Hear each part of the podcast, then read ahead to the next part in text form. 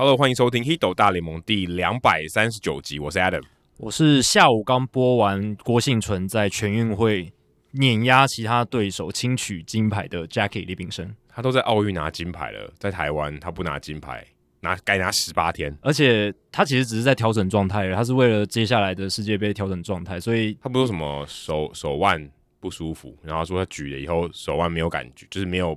不舒服的感觉，所以他很开心。对啊，所以还在调整状况，然后慢慢的加重量而已。所以这也不是他使出全力的状态，真的是非常厉害。欸，我们这一集没有要聊举重，那我们是全世界第一个中文的 MLB Podcast，每周一集和你分享大联盟大小事。你会听到五花八门的主题，而棒球记者、专家、球迷有时候也会上节目，跟各位分享独家的观点和经验，丰富你的棒球世界。不只看热闹，更要看门道。那这一集的节目呢，是由淡水鸡爪迷。曾杰克鸡爪迷就是他的洋基跟兄弟迷啊，都是喜欢两个联盟的，就是那种最有钱、最最强的球队，冠军拿最多，最有传统性的一球队。冠军拿最多，统一好像拿比较多哦。统一是不是比较多？统一好像比较多，但就是比较热门的球队，就是豪门啦。你可以讲就是豪门，他是我们球队的人啊。OK，他也是连续这个第一波跟第二波都有赞助的曾杰克。那他有留言哦，他写说。这节目或许有一天会走到尽头啊，现在我也看不到。但是你们已经留下传世珍宝，讲的也太光，太严重了，太严重了。谢谢你们让我更加了解棒球文化跟美国大联盟。Let's go Hido 大联盟。他平常讲话不是这样子的哦，所以文字显示出来反而让你有点不太认识他。对如果他如果他留这句话，然后他没有署名谁，其实我完全猜不出来是他。是那赞助方案呢？也欢迎大家看我们的节目叙述，或者是搜寻 Hito 大联盟啧啧啧，就是那个 的那个泽泽。那上面我们有三个方案啊，三百元、五百元跟一千元的方案。那详细的这个方案的内容，就欢迎大家到这个赞助的页面上面去看。那目前十月份哦，如果你在十月份开始赞助的话，要限定是开始赞助哦。我们就送你一本 Jackie 翻的思维误判，对，就只有十月期间开始赞助，所以如果是九月的话就没有了。对，那我但有一个方法啦，你就十月再赞助一笔，对，对，再赞助一笔就可以。那我发现这本就是 Kiss Law 写的的 Inside Game 思维误判，好球为何判坏球？冠军总教练真的就是好教练吗？棒球场上潜藏的行为经济学，在十月十四号已经正式上架，然后在各大通路都可以买得到，所以。欢迎大家多多支持。大家如果想支持小的书店也可以，但是如果想透过泽泽的方案支持，当然也没有问题哦。对，泽泽的方案你可以获得 Jackie 的亲笔签名。哎，对，这是比较透过我们节目会比较重一点，是对墨水的重量，还有 Jackie 知识的重量。你这个副标题应该改一下，哎，应该改什么？Check Swing 为什么判粗棒？哦，但到底什么样算粗棒？怎么样算粗棒？这已经来不及了。好，那接下来念留言的时间哦。桃园八德 David Ortiz 哦，很好，符合我们节目留言的这个规格形式哦，署名的方式。那这是在十月九号留的言，他说 Podcast 就是用来听 Hito 大联盟，超棒的节目。从二零零四年经典的美联冠军赛开始，爱上了红袜，那时候红袜打败了洋基嘛。你看这样年龄应该跟我差不多。哎，对啊，应该差不多。更因为王建民 MLB 的比赛追得更勤，不过近几年反而把看球的重心都放在了中职比较多。相较于 MLB，现在各队许多球员都不认识了。今年开始收听 h i d o 大联盟之后，透过两位主持人对比赛或球员等专业的分析与讲评之后，让我又重拾了对 MLB 的热情，尤其对数据分析这一块，真的是越听越有趣。现在每周都很期待你们的节目，不管是主节目或单口小品。真的很棒又专业，谢谢你们，也辛苦你们了。好，也谢谢这个桃园巴德的 David Ortiz 给我们的鼓励啦。好，接下来是 Dan 零八二二哦，十月十二号留言，运动界的 Podcast 之王，我这个给的名号也是非常的。后面会不会少写两个字“八蛋”之类的？没有，应该不是。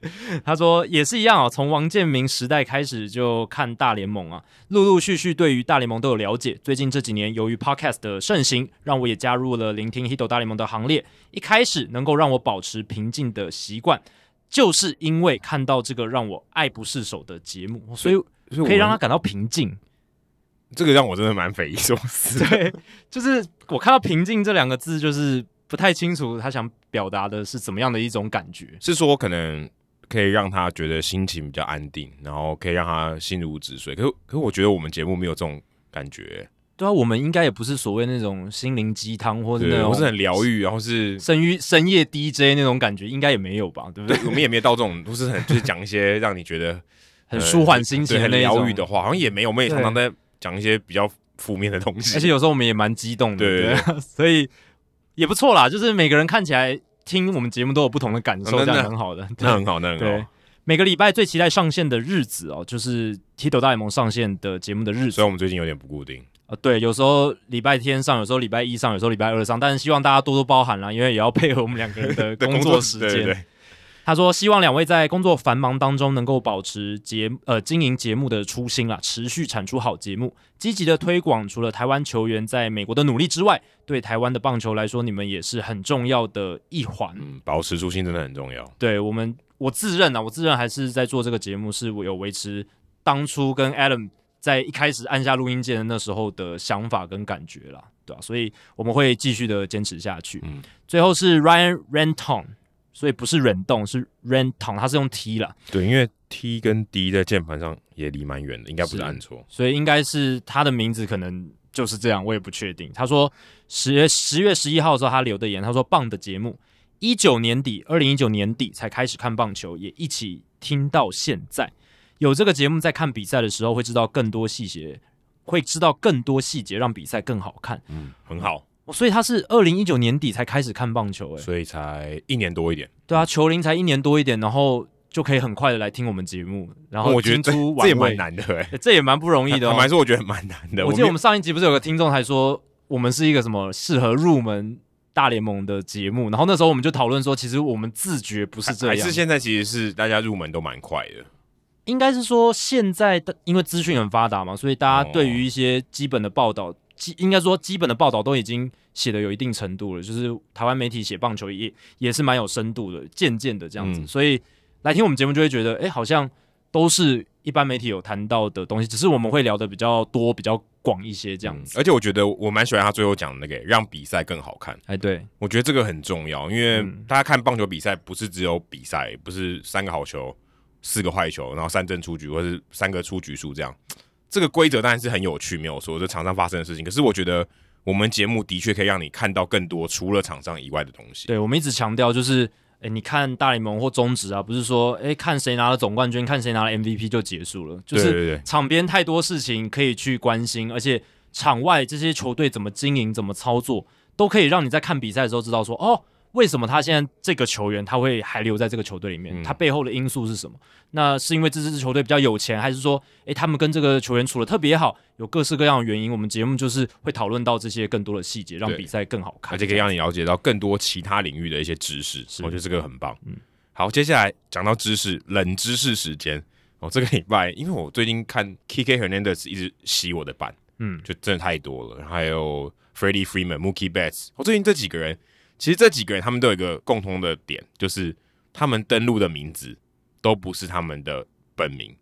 其实很多球员都是对，很多都、嗯、很多都不是。嗯，那今天来考考大家，下列哪些这个真名的配对是错误的？要先说明一下，我们说的本名不是说他的姓，他的姓一定是真的。对对对，对姓是真的。毕竟他是大联盟。没有之前那个 Carmona 就是全部都假的。哦啊、那个那个就是比较特殊的情况。我们的意思是说他的这个。登录的名，名字名字的部分，名的部分，他们因为美国人有很多所谓的小名绰号，那他们有时候被叫习惯了，他们登录上面就直接用他们的就绰号的名这样子。对，台台湾好像没有这样，台湾没有，台湾就是都是本名。例如说彭正明，他就不会写恰恰，对他登录上不会写彭恰恰，不会这样子写，这样子。真的是另外一个人。对啊，因为彭恰恰是另外一个人，彭恰恰就另外一个人啊，对啊。但大联盟是真的，他们很多的名字像 Kike 就不是他在法律上面正式的名字。对，那第一个就是 Kike Hernandez，他是叫 Enrique Hernandez 安利奎。对，安利奎。Enrique。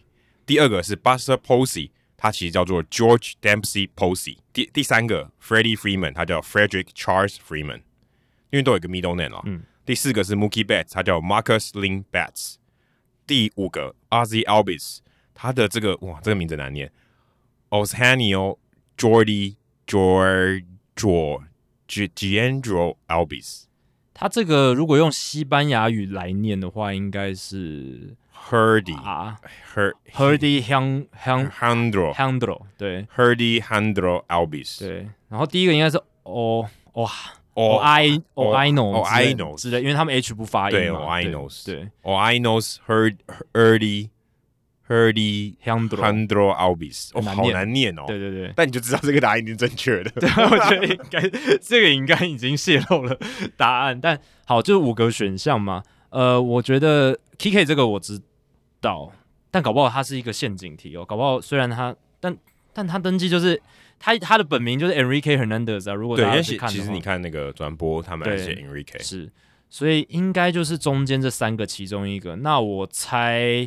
呃，B 好了，Buster Posey 这一个 George Dempsey Posey，我猜这一个，因为看起来最不像，嗯，因为其他都是 F 或是 M 开头，就跟他原本的小名有点像。然后 Mookie Betts 这个我好像有看过，有不小心看过，因为有时候有一些棒球作家他在写的时候会比较 gay by，有没有？他想要写比较文学性一点，像 Tom Verducci 这一种，或是 Peter Gammons 这一种，他们就会有时候就是直接写球员的真正的本名。像什么李白字太白，对对对，他就把它全部写出来，这样子。他可能想要有一种文学性吧，想要有一种不一样的感觉，所以有时候他们在写到球员名字的时候，会用他真的本名。像我记得贝比鲁斯，他们有时候也会写 George Herman Ruth，那才是他的真的就是包含 middle name 的本名。有很多作者是这样子写的，所以我好像有在一些文章好像有看过 Mookie Betts 的本名，好像就是这样，但我不确定啊，我是还是随便猜，就是 B 这样子。所以 Buster Posey，你猜他不是叫 George Dempsey Posey？对，OK，好，我们节目的主节目结束后呢，我们来公布一下解答。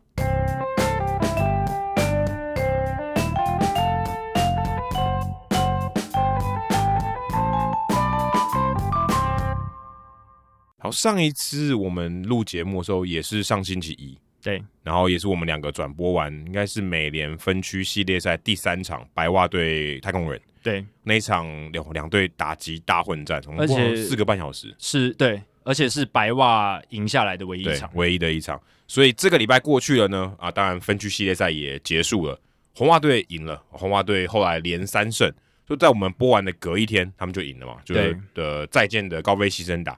所以这个来回顾一下光芒对红袜的比赛，大部分都觉得是爆冷嘛，因为光芒百胜的球队，红袜队怎么看起来都不像是。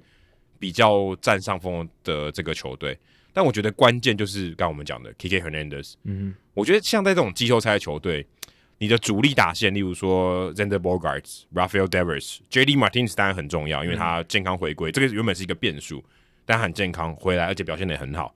但我觉得最关键的还是 Kike Hernandez。以打线的角度来看，他缴出原本大家预期之外的表现，可以说是现在。现在留下来的四队里面，或者说之前分区系列赛的八队里面，应该最火烫的打者是几乎一个人就可以说打败了光芒队。嗯，对，在这上面是呃红袜队的打线，我觉得也发挥他们原本可以说实力更好的这个程度，所以才有机会打败光芒队。当然，光芒队他们有一些，例如说牛棚的表现不如预期，所以在一来一往之间，其实光芒队哦一胜三败，最后被淘汰。嗯，结论看起来红袜队真的就是打的比较好的那个球队，所以赢了也不会太意外。而且红袜队感觉上调度也是蛮准的哦，例如说，呃，在第三站 Nick Pavetta 上来哦，四局七 K 一分都没有掉。我想 Tanner Hawk 上来救援，感觉也都还不错。嗯、那整体看来，呃，在这个季后赛的调度，Alex Cora 感觉是比 Kevin Cash 更厉害一点。这一组我觉得是呃蛮让我讶异的一组啦，因为。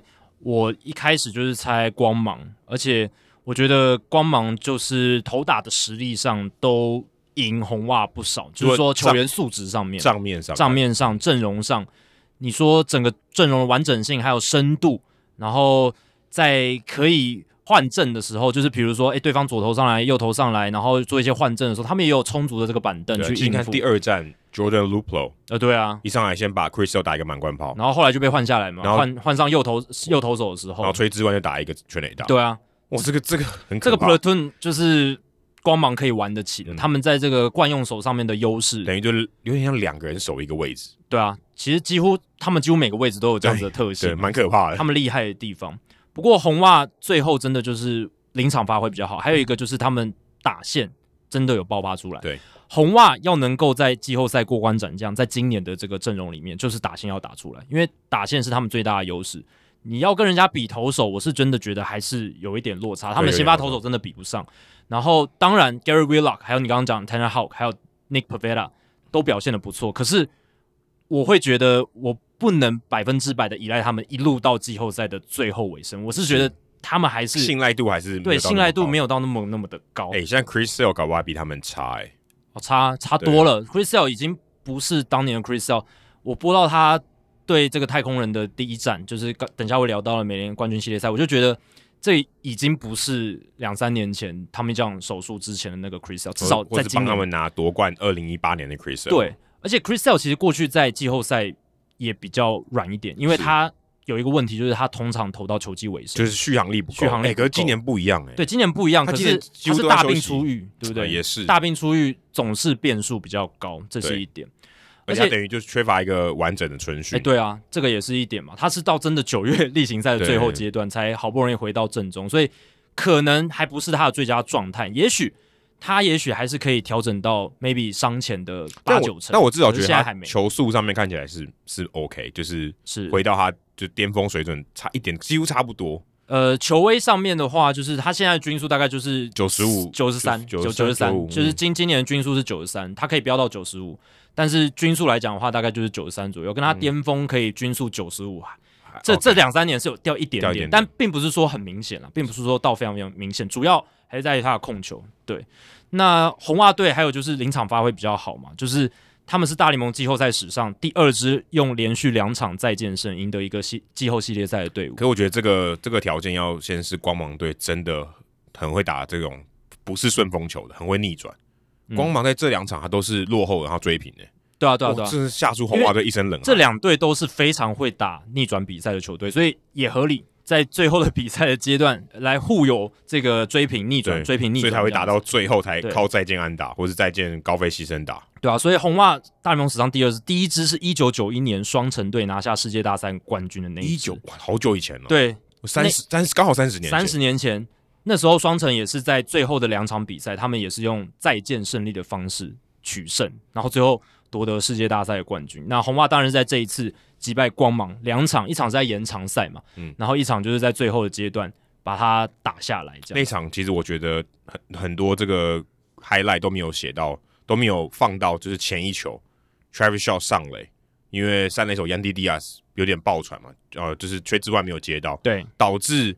呃，跑者从二垒到了三垒，嗯，呃，Christian Vasquez 如果没有那个到三垒的话，其实没有没有到没有走到三垒，没有没有上到三垒的话，高飞先打其实也不会发生，对，因为二他在他就停在二垒，所以那球非常关键的。那个 play 当然也是蛮困难的，你也不能完全怪说，呃，就是 Yandy Diaz 他手背很差或什么的，就是那个是有难度，他是要往前行进间的接传。不过崔之万其实他有有碰到球，对，但是没有接好，对，也没有接好，所以其实那个那个球后事后看起来。非常非常关键，对，是很关键。但崔之万那球接也有难度，因为是有慢抖的球，对，那他可能跟他预期上有落差，所以也不能说完全是他的错。简单来说，就是一个比较难的一个 play。那两边执行上没有到真的超级金手套，会到对超水准，超水准。可那球那球如果守下来，后面那个就不会发生。对，其实就那场那个系列赛搞不好还有变数。是，但你会说。光芒就是守备比较烂嘛，其实完全不然，啊、因为红袜队的内野守备是全大联盟最糟的。如果你去看 OAA 就 Statcast 的这个数据的话，嗯、他们内野的防守超烂。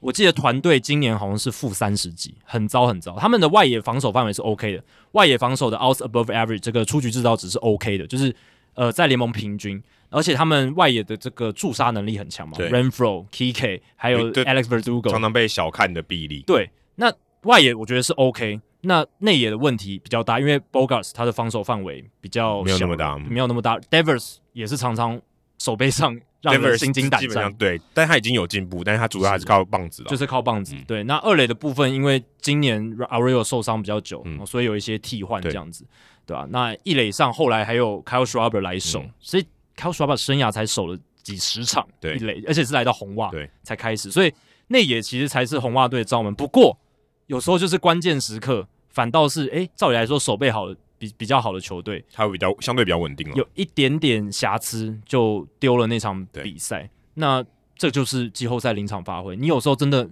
机会就那一两个，那你如果该不该犯错的那几次的 play，你就刚好犯错，就一年内就那一两个，你的赛季就结束了。对，而且刚好就 KK Hernandez 就给你致命的一击。对，然后红袜队真的把握度很好，不管是第二战，你看 JD 他的这个三分炮，然后到后面 Rafael Devers 也跳出来，对，而且 Devers 还还算负伤在打。对。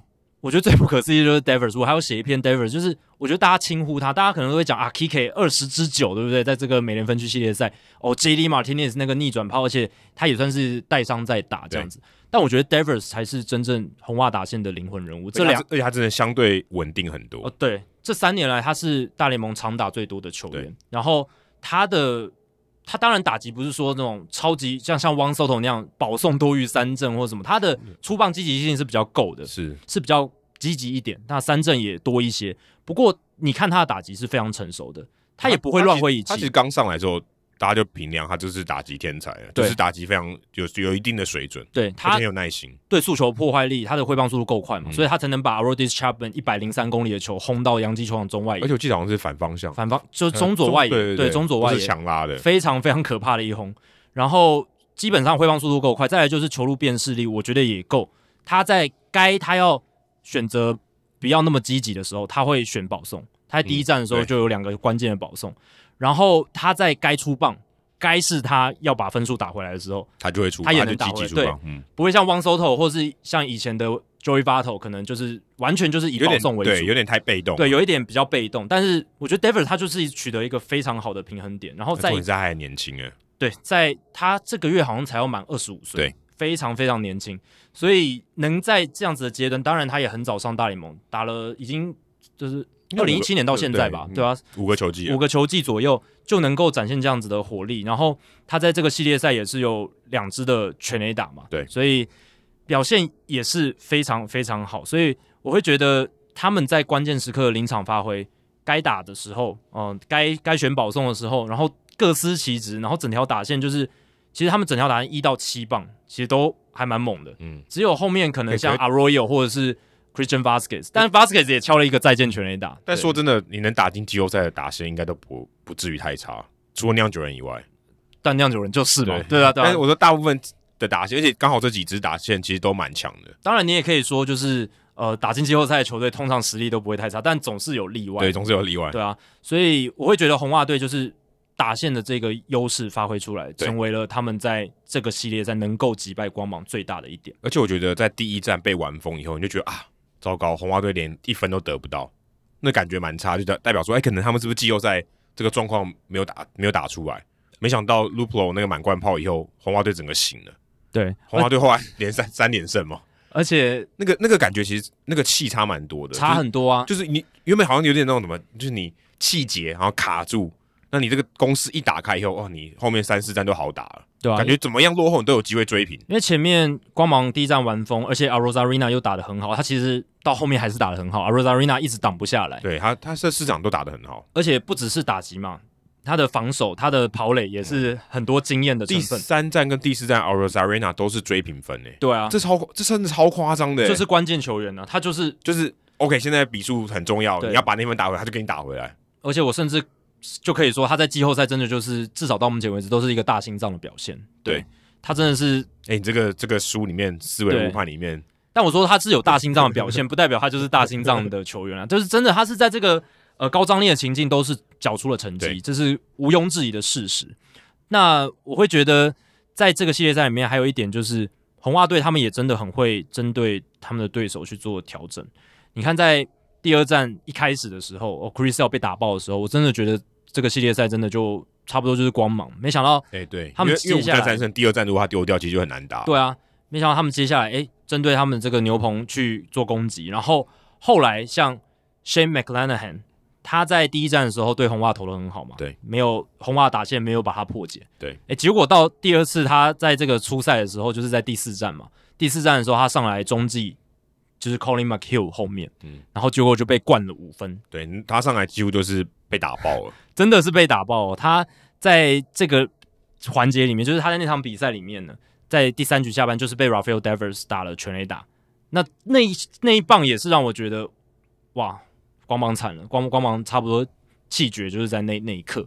对，当然我曾经判断错误，在第二站也觉得曾经红袜气绝，可是不知道第四站那个时候情况整个不一样了，因为那个时候前一站红袜是再见的胜利，而且是鏖战到十三局。对，然后那个时候光芒的牛棚也已经使用的差不多蛮蛮多了。对，那那所以第四站才是 Coleman Hughes 上来啊。对啊，就就是要用牛棚车轮战的一个比赛了，对啊，所以在那样子的情况下，真的就会觉得哦，红袜队 Devers 那一棒算是定了江山。然后，而且他们就是打爆了他们第一次面对到的时候、嗯、被压制的投手 Shane McClanahan。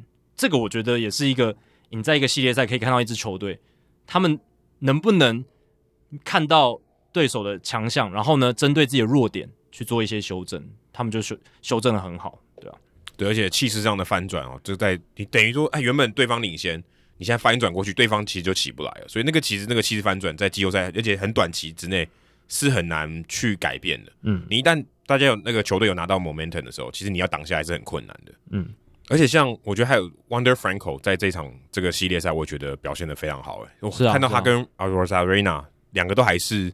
算新人资格嘛？嗯，看他们两个在这种季后赛的表现，你真的会觉得光芒队以后打进季后赛还是非常可怕。所以他们还是很有未来性的啦。因为你光 Arozarena 跟 Franco 就是以后他们的野手阵容核心，那这一队可以用很久。对，真的有一个明两组一组明星球员。对，而且我甚至觉得。很多球迷都唱衰说啊，Franco 现在打那么好有什么用？反而反正等到三四年之后，他有这个薪资仲裁资格，光芒队就会把他卖掉什么？但我觉得不一定哦，搞不好他们会循着 Evan Longoria 的模式，对、啊、把他前一张延长约留下，至少一张嘛。他可能这一张延长约走完，他就让他走。那可能 Franco 那时候也已经三十岁了，三十一岁。但是你，你用他前面十年完完全全的够本，而且那个价值绝对是超乎光芒队会付给他的薪资。搞不好直接签一个 Tatis Junior 的合约给他。光芒队我觉得真难，这个这个不太可能，十三年这种，而且应该不太可能，因为老板他们还在争取要不要在搬家蒙特娄，嗯、然后跟佛罗里达打这种一半一半的主场，会想到这种很，我必须说蛮蛮无脑的一个想法，就代表说他们真的是就为了计无可施，啊，有点为了钱，然后有点走投无路，就走投无路，计无可施，最后只能提出像这样子的办法，我觉得。光芒队唯一解就是搬离佛罗里达的坦帕那个地方，那可能队名都要换嘞，就要换了。对，但没办法，因为有点不太搭哈，就有点像运动家一样，运动家也是，他们已经在奥克兰这么多年，但就是收益带不起来嘛。嗯，那也有可能，但某一部分也要怪老板，他可能他不想要拿他自己的钱出来，他不想投资更多，或盖或盖球场，或盖球场。对，那光运动家现在也想要搬到拉斯维加斯嘛？对，那光芒队其实我觉得他提出这个。蒙特娄跟佛罗里达这样子双主场的方案，某种程度上可能也是想跟大联盟传达一个讯息，说我们受不了了，我们想要搬家，因为我们已经我们已经打那么好了嘛，我们已经在赢球了，而且用这么低成本的方式，但我觉得还是没办法赚到很多钱，那我们就希望看有没有其他的解方来解决我们现在的困境。我，这也吵了好几年了，所以目前看起来。哦，我觉得那个进度还是很缓慢，目前都还处在一个放话的阶段。对，所以我觉得 Franco 应该不会签到像十四年这种三亿美金的合约，应该没办法。但是我觉得像 Longoria 那样子的，maybe 他到呃三生涯前三年打完，然后签一张涵盖到薪资仲裁年，然后涵盖到他的自由球员年，可能三四年的一张七八年的合约，我觉得这是光芒负担得起的。他们也是有签那个嘛，Kevin Kiermaier 嘛，最最近几年对，啊，也是有延长约嘛，所以他们。不是完全没有，就是小气到那种程度。对，小气到那种程度，说一个球员都不愿意给他延长约也没有。所以遇到一个这种可能三四十年一遇的这种 Wonder Franco 这种超级巨星的新秀，我是觉得他们是有机会用一个价码会对他们之后蛮划算的一个延长约把他留下来，嗯、对啊，所以我觉得光芒队也不用气馁了，光芒球迷也不用太气馁，因为这一组团队，呃，总管 Eric Neander。他带他带出来的这些管理团队，然后他们运用的人才，包括 FanGraphs 以前的作家 Jeff Sullivan 也在光芒队嘛，真的是很厉害，真的是用尽了各种办法，然后用大家没有想到的方式，用你想不到的球员，或是用一些很厉害的交易手腕。你看他们在 Willy Adames 的交易换到两个，他们在这个系列赛都有用上，而且很重要的投手 JP Feyereisen 还有 Drew Rasmussen，虽然。Rasmussen 没有投到非常好，对，嗯、但是 Feyereisen 也被打，Feyereisen 也有被打。可是我觉得这都是，嗯，你在季后赛没有办法真的防堵的事情啦。嗯、但这两位投手其实都是可用之兵，嗯、都还可以让他们用好几年。所以在这样的情况下，其实光芒球迷应该要关注的是什么时候这支球队 maybe 可以找到一个更好的地点，maybe 真的可以变成一支呃收入比较多、市场比较大的一支球队，或者说他们真的要拿冠军才会会有人出他们的书，才会有人注意到他们在干嘛。对，关注度更高一些。因为你现在觉得我们好像都关注光芒，或是大家都知道什么啊，不要跟光芒做交易，大家已经有这些印象。可大部分一般的球迷，或者说你在美国，大部分的球迷，百分之九十的球迷，哦，他们如果会进场那些球迷哦，叫球迷的话，他们不会知道。嗯，这这这，所以这你你你你以为这个都大家都是尝试，其实不是。但是就像要需要一个像 Moneyball 一样的书啊、哦，把这些东西推广出去，人才知道说哦，原来棒球已经进展到这个地步。因为我们之前提到过，美国职棒大联盟在美国，它是一个比较地方性的运动，它真的是一个球队就是。那个城市、那个地区的球迷认识他们，那其他地方的球迷可能都不认识他们。这个是这样子的情况。那美国大联盟球队，它的主要收入是地方转播权利金，还有就是他们当地的门票收入嘛，这是这两个最主要的。那你如果那个地方真的市场太小，你就算国际你的球迷多了，老实讲，对他们的真的大的收益来讲是没有很大的帮助。所以，真的要改善这个问题，真的还是要从这个市场性。去考量，除非要不然就是你出一个大谷翔平这种人物，对啊，就这是全国性的人物了，对啊，所以他们真的就像 Adam 讲，你要有就是全国影响力的话，就是要拿一座冠军，对，然后因为说真的，说真的，就是世界大赛亚军也没有叫亚军啊，就反正就落败那一方也没人在乎了，没有人会提起嘛，就是啊，大家就会提到二零二零年的冠军是道奇，那可能我们始终也没有什么美联冠军出书的啊，没有没有看过这种，大家还是觉得是 loser 嘛，对不对？所以而且就是主流，就是我们只有我们这些就是始终的。大联盟球迷，我们才会去记说啊，那一年的亚军是谁？那一年是谁跟呃巨人队打总冠军赛？谁跟道奇队打总冠军赛？主流球迷他就只记得大概记得说啊，嗯、这一那那那几年是谁拿了冠军？这样对，因为毕竟你没有走到最后，对啊，其实人家也不太会记得。但 Moneyball 是例外了，对，因为那个那个时代性有点差别。对，而且他那个是有非常多球场以外的深层的意义嘛，数据革命这一些。那光芒队如果能够得到全国的注意力。然后在这个他们大力疾呼这个呼吁的力道，也许就会更强，让大联盟真的能够有这个魄力去做，把他们搬家，或者是有什么新的方法换一座新的球场等等，来去帮助他们这样子扭扭转他的命运哦。对，那接下来再来聊一下太空人跟白袜这场这个系列赛，感觉嗯打下来感觉没有什么悬念，就我们播的那一场好像比较 outlier 一点，嗯，对不对？但老实讲，那一场其实。太空人的打击有打出来，对啊，对，就只是白袜队打的更多，对白白袜队那一场打击大爆发，然后呃，这个太空人有一些呃，像是 Grandal 那个跑垒不利于他们，对对，老实讲那个 play 也还蛮关键，如果那个 play 判给太空人比较有利的话，那时候其实才差一分而已，对，对，那时候比数还很接近，所以那个时候那是一个转捩点，那可能一个 play 就改变了那个整个比赛战战局。总而言之，我想讲的是，这个系列赛看起来就是。太空人头打两端都是碾压白袜，头有吗？除了 Lance McCullers Jr. 以外，我觉得有、啊。Valdez 跟 Luis Garcia，我觉得在这边表现都不太 OK 耶。我觉得还好，就是普普，也没有到真的彻底的烂掉。我我觉得是这样，而且他们的牛棚超乎预期的好，是对，所以我会觉得投打碾压就是这样。因为你看太空人的他的牛棚。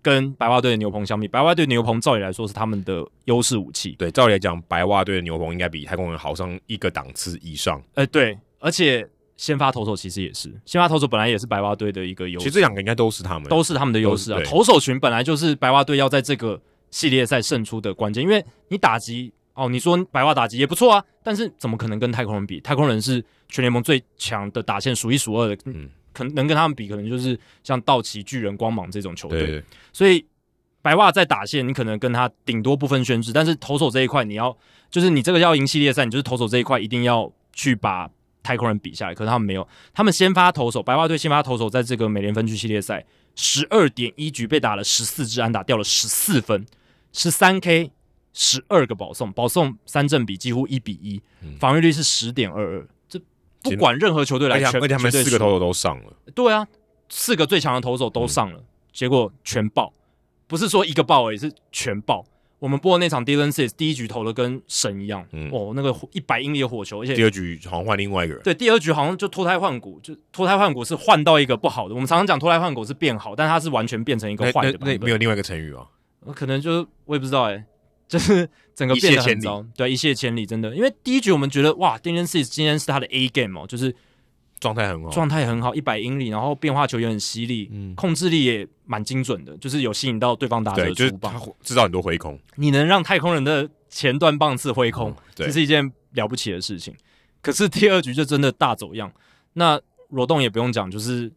也是不行，就是也是被第二战，但第二战其实他也跟了一下子，有有有，对，但也也不是一开始就被打爆了，但也没撑满三局，对，这这个也是非常不及格。他们四个投手撑最久的是 Giolito 的四点一局，而且他其实那场也投了五个保送，对，这个这个太可怕了，也不理想，对啊，但里面的太空人打线被选保送很多，也也不是太意外的事情。但是我们。这个分析，这个这个系列赛之前就讲到说，诶，白袜的投手群是很会制造挥空的，然后太空人打线是 contact rate 击球率很高的，是一个矛与盾的对决。到底一个挥空率最高，投手挥空率最高，跟打线挥空率最低的碰在一起会怎么样？结果打爆，结果最后是我觉得就是临场发挥，然后还有就是白袜队四名先发投手到球季尾声可能真的有点有点累，不够力了，嗯、对，疲乏了，所以这个可能也是。Tony La Russa 他在例行赛的时候的一些调度，也有可能就是因为你看太空人的投手群，他们的什么 Christian Javier 本来是先发投手调到牛棚，然后 Luis Garcia 其实 Dusty Baker 也是非常小心的使用，嗯、都有仔细的控制他们的投球局数，因为他们知道他们的目标是十月了。对，那 La Russa 这几个投手呢，就是 Dylan Cease、Giolito、Lin、Rodon，当然 Lin 跟 Rodon 都有受伤的情况，对，都休了一阵子，那另当别论，那个也。不能怪拉鲁萨嘛，就是他们有受伤，但是其实简单来说，就是他们的先发投手运用方式就跟太空人很很不一样。对，基本上白袜队一整年下来就是靠这四个人为主，对，对啊，而且就拿了超多胜。对，而且你到最后真的你看得出来，这四个投手真的有一点疲态。哎、欸，说真的，如果你看账面的话，你不会觉得这场比这个系列赛是打成这样，你应该会觉得是五五波，哎，就是两边可能了了不起四十五五十五嘛。你是说在进到这个系列赛，就觉得他们两个这个说谁谁输谁赢，也也不是这么容易决定的。可是打下来觉得哦，怎么差一个档次？嗯，打下来太空人就只是那一场比赛有几个关键，可是他们也打得很好。嗯，他们只是说他们投手可能前面掉分掉比较多，对，就是 Garcia 那个那个换头被被另外一个 Garcia 打出全垒打。但其实你就会觉得太空人也没有打得很烂，就是打线上都很很很很好，很正常的发挥。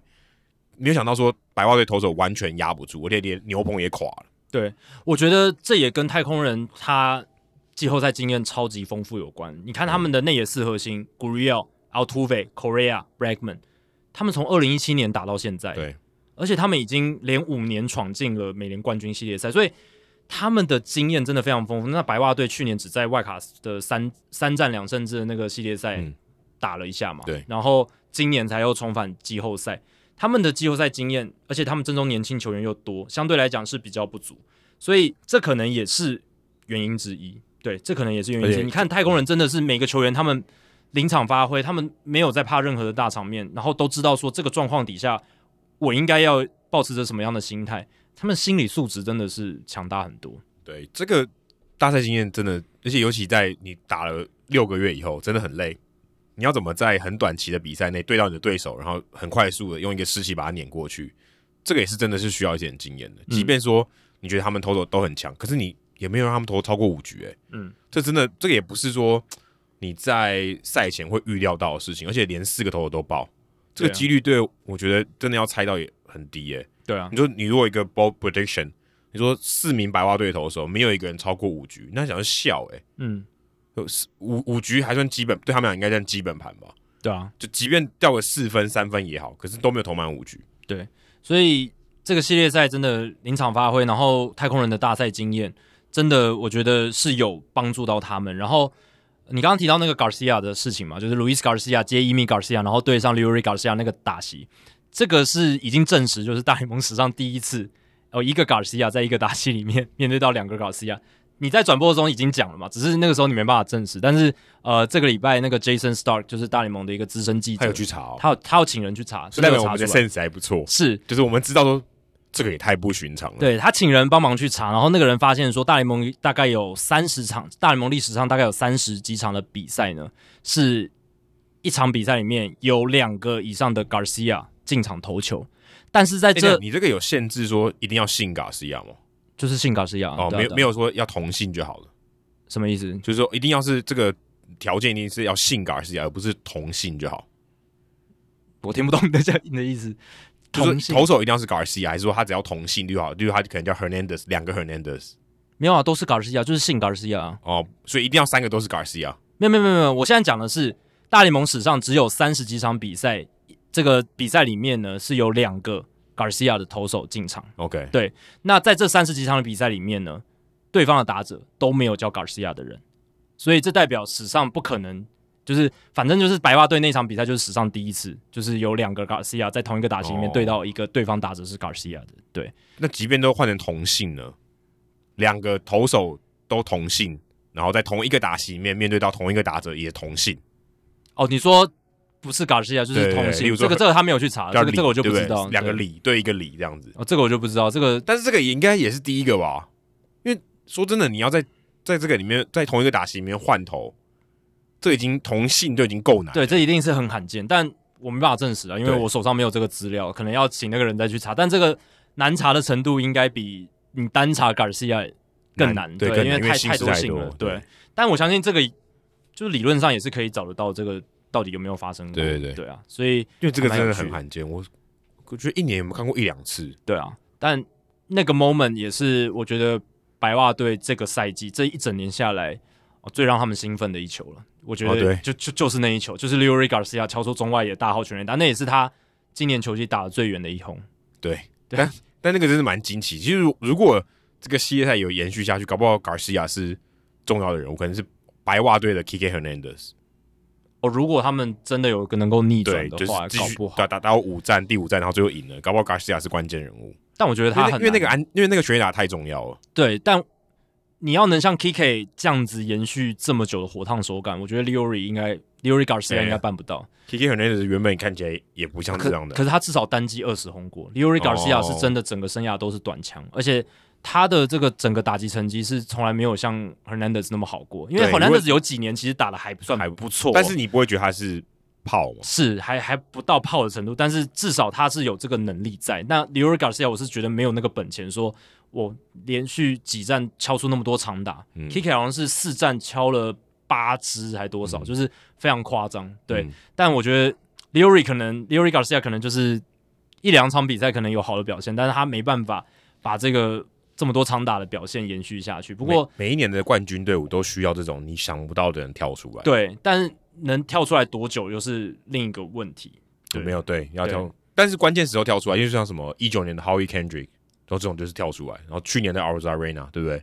对，虽然虽然他们是另外一队，他们他们是亚军的，但我觉得 Arozarena 跟这个 Kike 比较像的是，他们火烫的手感都持续很久，而不是单一的 moment。那他也要打的，这跟他们球队打够多比赛。我 Garcia 就是他没有没有多少比赛可以打了。对，我做的这个对比就是说，像二零一六年 Raja Davis 轰的那一发从 Aroldis Chapman 手中挥的三分炮，他就那个 moment 而已，其他时刻他其实没有什么表现。那我觉得 Leury Garcia 比较有可能像是那样子的情况。那 Arozarena 跟 Kike 他们是整个季后赛都打的超好，嗯，对，Howie Kendrick 那个季后赛也打的很好，对，也对，所以他们是属于长期火烫型，嗯，对，那跟单一 moment 的又不太一样，是是是，所以还蛮有趣的，就是这次白袜太空人系列赛，就是两个 Garcia 对一个 Garcia 那个打戏，真的蛮令人印象深刻。好，再来看酿酒人跟勇士，我看到有些媒体他们也是用爆冷，就是认为说勇士也是爆冷淘汰了酿酒人。因为酿酒人这个例行赛的战绩的确是比较好嘛，嗯，但也没有想到酿酒人其实好像也没有什么招架之力哦，嗯，就是得分上面真的是就跟我们一开始预期的一样，几乎得不了分，嗯，虽然我后来看了 highlight，因为我没有真的看这个转播，结果发现他们也都是有上垒的机会，可是关键的时候一直没办法把分数打回来，嗯，啊，所以勇士当然关键一集是比较多，而且他们投手表现也比预期的来的好，虽然当然。酿酒人的投手表现也没有差哪里去，先发投手来讲，但是就输在 Freddie Freeman 那关键的一集打 Josh Hader，你说是今年唯一一个左打者从 Josh Hader 手中挤出全垒打的，就在最关键的一个打席。对，所以这个打席也把勇士队送进了这个国联冠军系列赛。但其实看起来，你之前说 Devin Williams 少了 Devin Williams，真的差这么多吗？我觉得差很多哎、欸。说如果那个球是是 David Williams 上来，可能前一局或是让 Header 可以少一点负担的话，这个球搞不好不会出现。没有啊，如果有 David Williams，他们搞不好就不会走到那一步啊。搞不好他们那个时候不是在一胜两败落后的情况嘛？哦、搞不好他们是两胜一败，对啊，更长久的、啊。因为你看他们中间几场比赛，他们都要用 Hunter Strickland、Aaron Ashby 这几位投手。当然也不是说他们真的很烂或是什么的，可是我觉得跟 Devin Williams 就是有差嘛。那有 Devin Williams 的话，整个他们牛棚使用的方式就会跟现在完全不一样。我觉得啦，至少说会有些差别。可能 maybe 三局可以交给这两个人，或者是。真正高张力情境的时候，我可以让 Devin Williams 上来，但最后关键的是酿酒还是得不了分数。对，这这也是个关键。而且还有一点就是，因为 Josh Hader 今年比较不一样，他不像以前像可以任 Craig Counsell，就是想怎么用就怎么用。Josh Hader 他在今年就已经，他也有跟媒体讲，就是他比较喜欢固定时间上场，而且他比较喜欢就是终结者这个角色定位了。嗯、他认为说。像以前救火队那样，他可能六七局上来，有时候要投个一到两局，对他来讲身体负担很大，这个完全可以理解。真的，就像我们讲的，投后援投手使用本来就没有一个固定的适用标准，适合所有人。有些人就是喜欢单一局，而且他就是喜欢 clean inning，就是干净的一局开始投。每个人的习惯点都不一样。那也许 Andrew Miller 他可以常年的都是扮演救火队，他想几局上来都可以。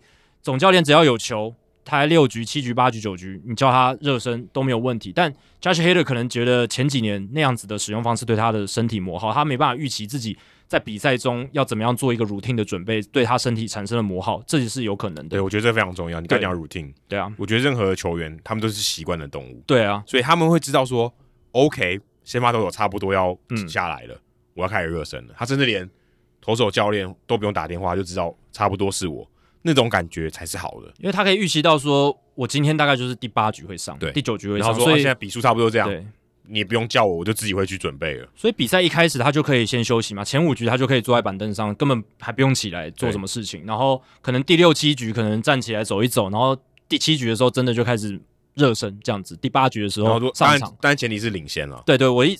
先先不管那个，就是他的一个 routine 的一个工作状况，就这样，他可以预习到自己是第八、第九局的投手。那你如果是救火队，你就是可能有时候第四局就要上，有时候第六局就要上，有时候第八局才上，那你就没有办法安排一个你固定的工作时间。所以 Josh Hader 今年真的不一样，他就是 Craig Counsell 不能恣意的使用他，等于他被绑手绑脚。第六七局真的不能用到 Hader，就算第六七局有一个非常 leverage moment，就是一个真的高张力情境，然后酿酒人感觉。生死，这个季后赛的生死就在那一刻的时候，他没办法把它摆上。蛮累的时候，可能落后，可能领先两分，那你要不要让这个人上来？对啊，要守住那两分，这就是一个很大的差别。那 Devin Williams 还是有比较高的一点的弹性，对，而且因为他因为他比较菜，对，啊比较菜一点。那 Hater 他也比较资深，而且他也没办法再上来后援就投个两局什么的，他现在就顶多一点一局。左右就不行，五五到四到五个出局，四到五个出局数，对啊，而且平常大部分他都三个出局数这样子，嗯、对吧、啊？所以在这样的情况下，我觉得还是有影响。但你刚刚讲的还是关键，还是在于说酿酒人他们打线就是真的死一片死寂，这个才是他们最会输掉的一大关键。因为其实老实讲，你去看勇士队他们在这个系列赛的得分，第一场一分，第二场三分，第三场三分，第四场五分。老实讲，酿酒人投手做到他们该做的事，真的是控制住勇士的得分，也没有到特别差了。我觉得都给球队赢球的机会啊！啊，你二三战都被勇士队玩疯，都是三比零，这要怪投手吗？我觉得你不能怪投手，他们投手真的在少了 Devon Williams 的情况下，等于他们做到他们该做的防御率，呃，整体的投手防御率在那两场就是三而已啊。对啊，就很优质啊。第一第一场才一嘛，对对啊，所以整整体起来他们小于三呢，小于三啊。他们整个系列赛的防御率是三点一八。对啊，三十四局三十三 K 十三个保送，只被打了三十支安打，怎么看都是一个很优质的表，就是优质水准以上的表现。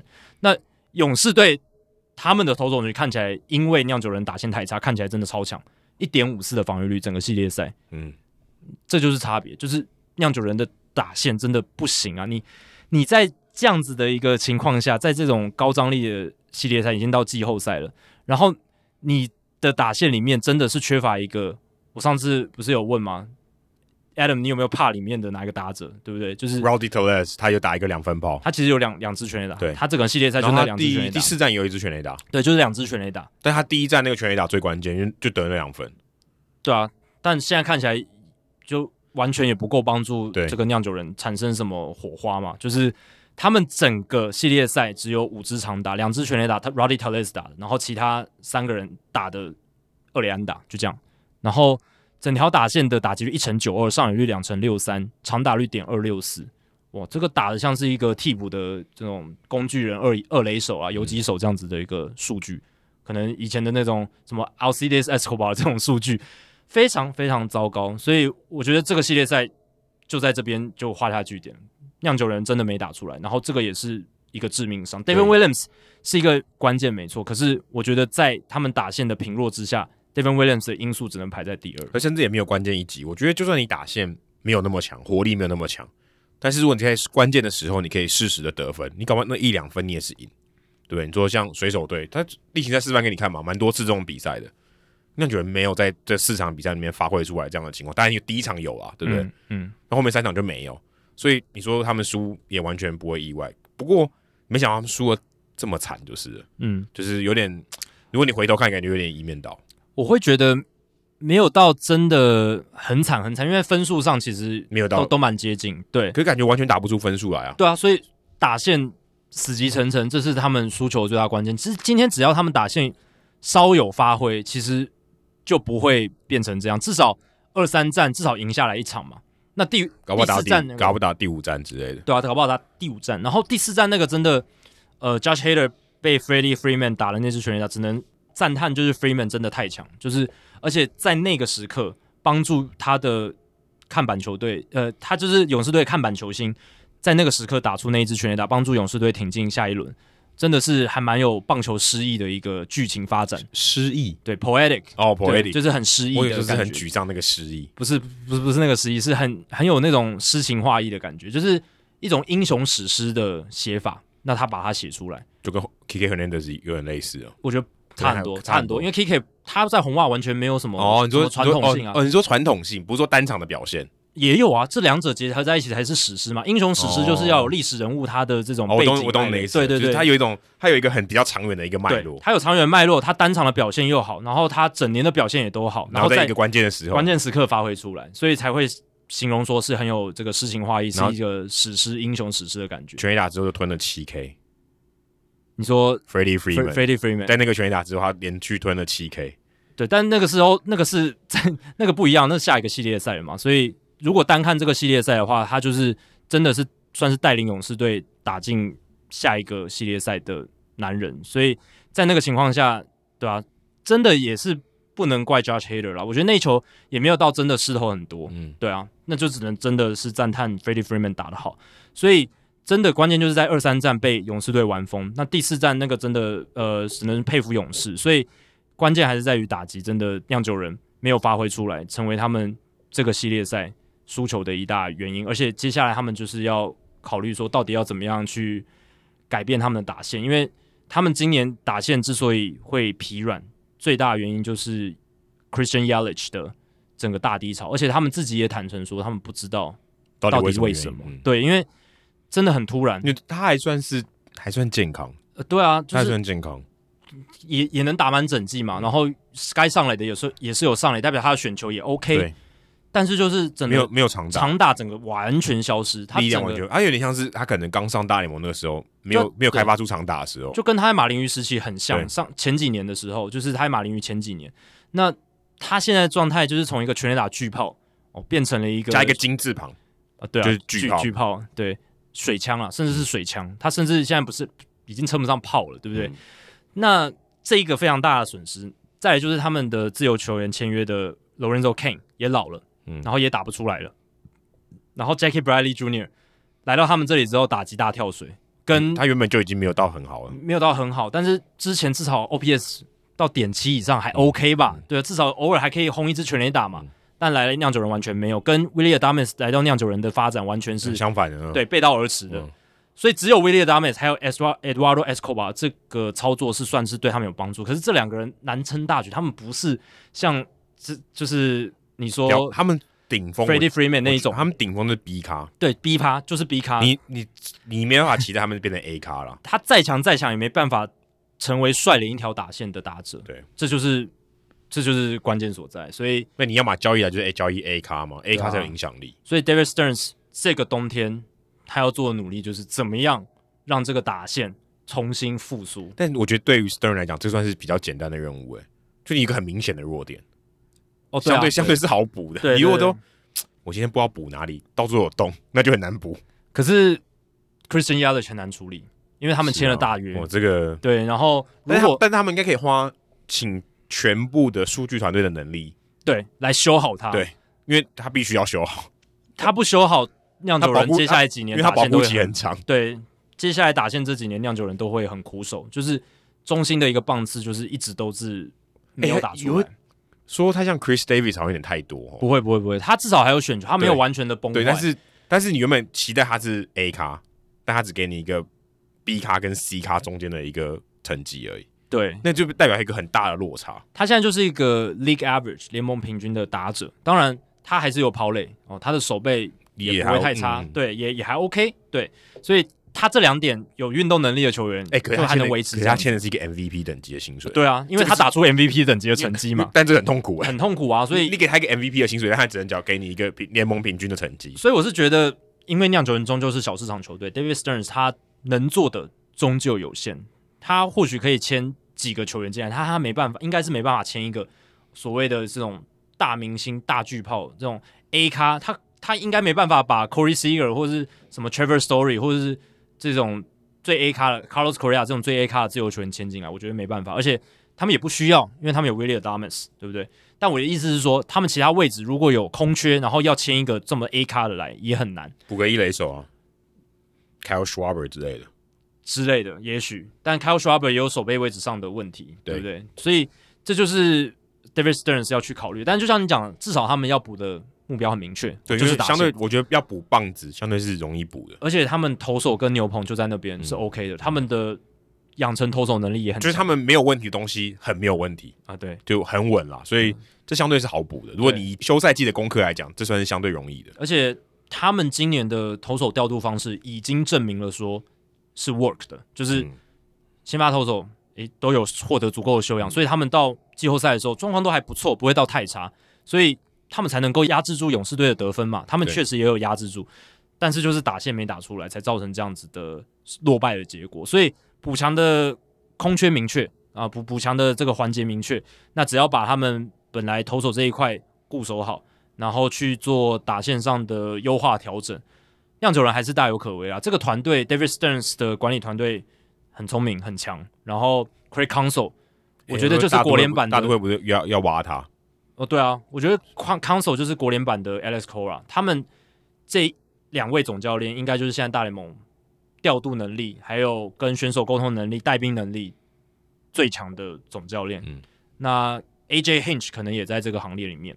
当然，Cora 跟 Hinch 都有身上背有污点，这是他们自己犯的错。星号、嗯、对，可是你不能否认的就是他们带兵真的强，嗯，是受到业界肯定。老板肯定，不然怎么会业界肯定？不然怎么会竞赛以后还找回找你来？而且是立马找来，对，对对代表说，我市面上就是没有比你们更好的人，更好的选择。我我宁可被骂说啊，你们有污点，你们还找污点的人来，因为我宁可承担这个，我都找不到更好的人。而且红袜就是摆明了，Alex Cora 竞赛之后，他就是要等他回来了。他二零二零年就是摆烂了嘛，基本上就是也没有要换新的总教练。然后 Roenicke 就是 Roenicke 就是真的、就是、就是一个过渡的，真的就是过渡。他也不预期 Roenicke 能带出一支。胜多败少的球队或者什么的，就是他真的不预期这样子，嗯、所以那一年真的就是我们等 Alex Cora 的感觉，你就知道 Alex Cora 他的影响力、他的带兵的功力受到多大的肯定。也确实，他在季后赛真的是很会带兵。我们刚才那个系列赛没聊到，就是他的带兵就是比较无懈可击一点，就是调度上调度上了，对啊。不，但但如果你真的以，当然这有点结果论，就是你真的以结果来看，哇，好像很稍微有点结果论。可是你如果看过程。都是到点的，很到位的一个换头或者是换代打的。毕竟他他在执教生涯这个经验真的很多，在季后赛的经验他真的很多。就是你很难找到一个 Alex Cora 调度说啊，我搞不懂他这个在干嘛。就像我们在外卡站有质疑过 Mike Shildt 他的调度，我们以前也有质疑过 Dave Roberts 的调度。嗯，Alex Cora 身上你很难找到，你很难找到一个调度是说我看不懂他背后看数据看数据也不对。哦，你说看什么这个选手大投手的这个性质什么的这些东西也不对，就是他都找不到类似的这样子的一个调度，这是他厉害的地方。他过程上他都是经过深思熟虑，他也会跟选手进行一个沟通、一个参详这样子，他不会说完全在选手没有预期的情况下就硬派他上场或是什么，嗯、他都是把这些选手摆在他应该要在的位置上面，然后让他们能够得到最好的发挥。怎么听起来这就是超高的评语？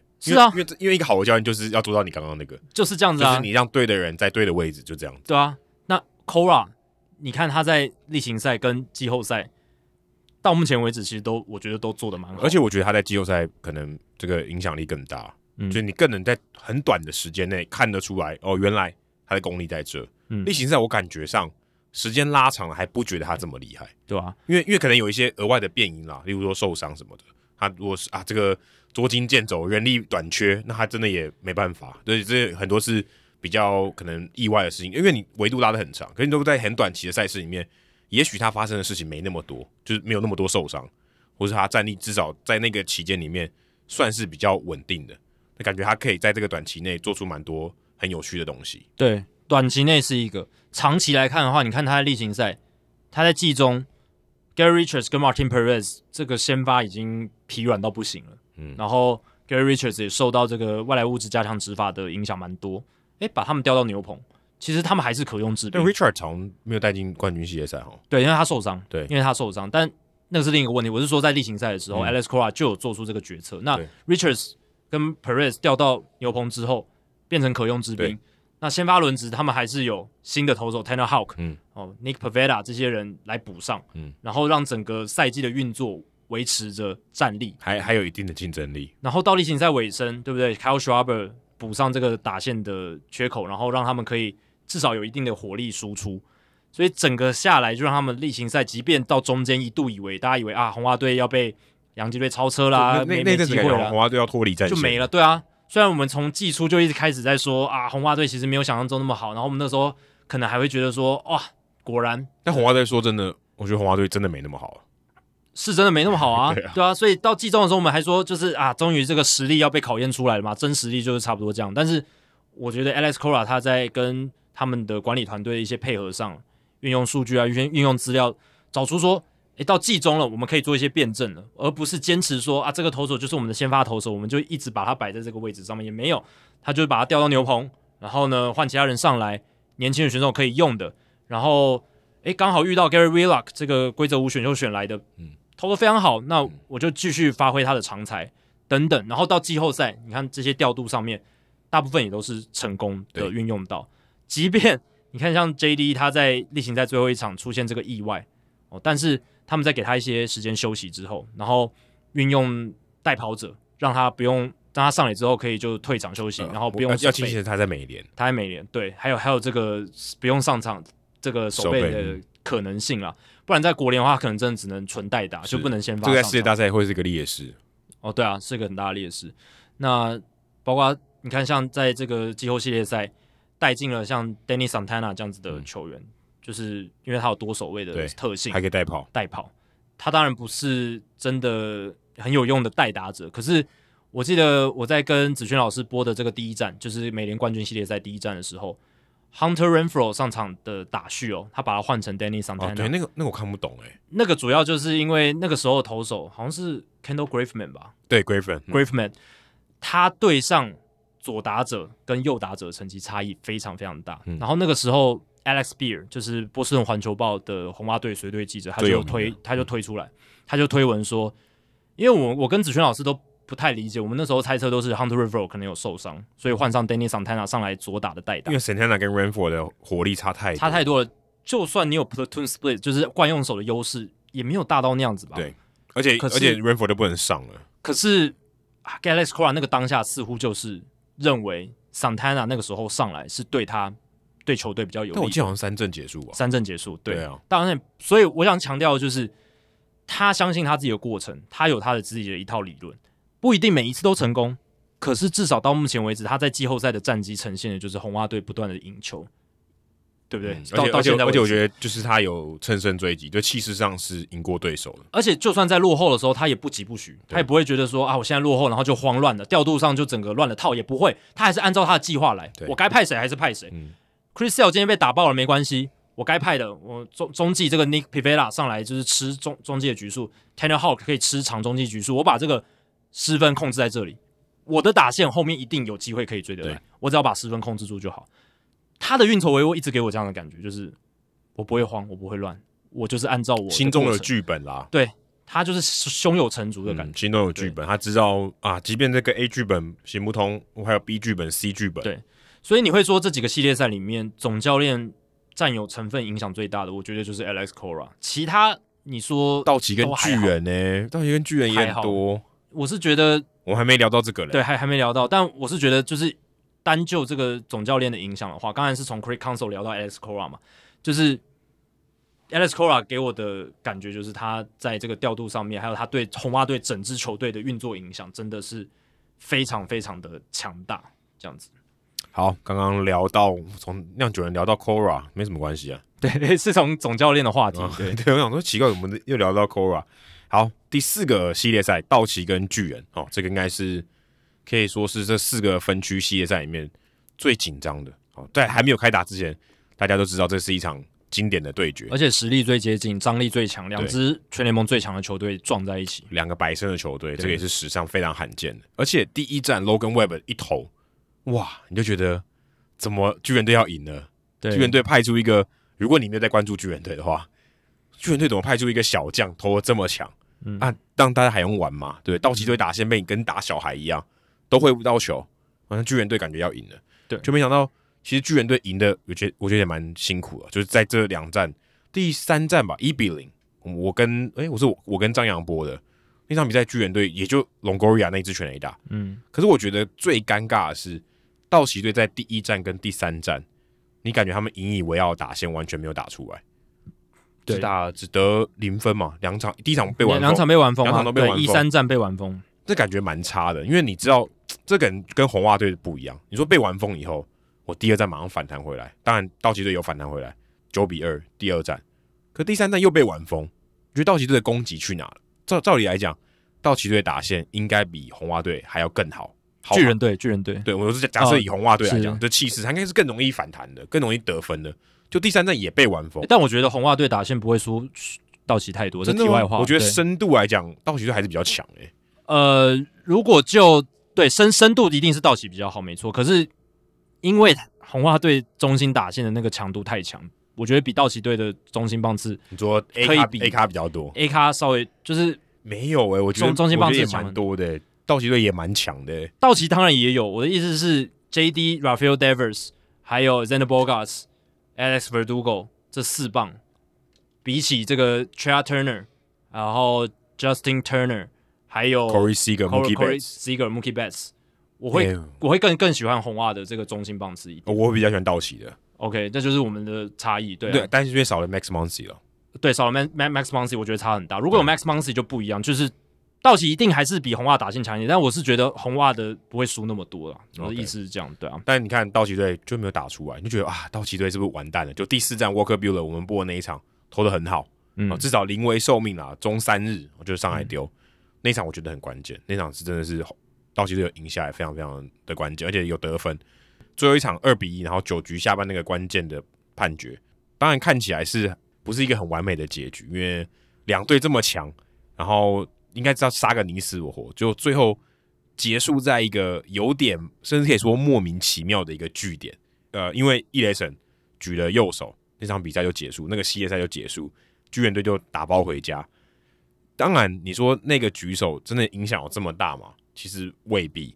可是那个判决结束这场比赛，会让你感觉这个比赛不应该这样结束，就这个系列赛也不应该这样结束，巨人队的球技也不应该这样结束。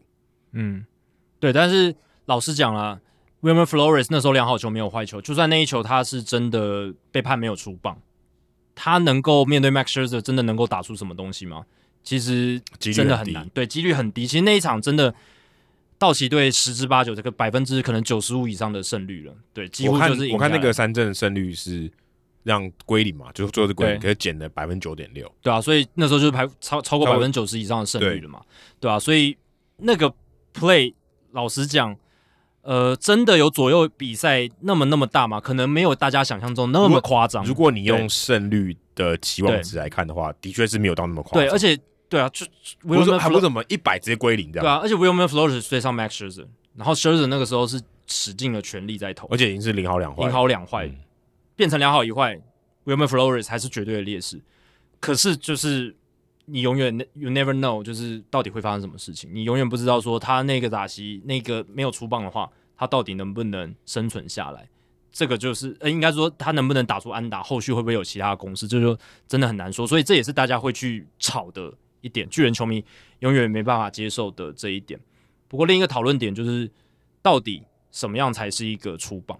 那我们在转播上、转播上，或者是在比赛中，常常会听到说所谓的出棒过半这些东西，这个其实是一个假议题，因为。而且出不出棒，这个就是甚至应该是一个错误的翻译，错误，对，那是那是百分之百错误的，因为没有过半的问题，没有过半这个问题，只有出不出棒的问题。这跟投票不一样，投票有过半，出棒没有。有没有出棒这个东西，就是主审或者是雷审的 judgment call，就是他们主观认定的，他说什么就是什么。所以他认为，就是 Gabe Morales 一雷审，他认为 Flores 有出棒就是出棒，没有出棒就是没出棒，就是他主观的认定。所以也是因为他是一个主观认定的裁判判决。他不能够被挑战，就跟好坏球一样，就跟好坏球一样，对。但是这个问题跟好坏球不一样的地方点在于说，大联盟的规则书它有明确规定好球带长什么样子，边界在哪里，它有写出来啊、呃。对，有一个有一个尺寸，但是出不出棒，它没有明确的定义，它只有说你有没有出棒的意图。它，但是意图这种东西没办法规格化，因为它没有定义，它没有定义何谓出棒。There is no definition 对 of a swing，就是没有一个出棒的定义 offer 这个这个 pitch，就是你有没有所以你要对这个的投球有做攻击的动作？对，就是出不出棒？那到底什么东西、什么条件构成出棒？你要呃挥棒的速度要多少？你你你的棒头在什么位置才构成出棒？都没有写，就是所以完全就是裁判认定打者有没有出棒的意图，就这样子而已。所以这才会。造成大家每一次这个 check swing 有没有出棒的判决会有很大的争议，就在这边。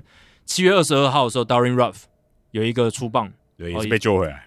对，是主审给他们给巨人队一个 favor 嘛，给他们一个有利的判决，让他们可以拿下那场比赛的胜利，逆转回来。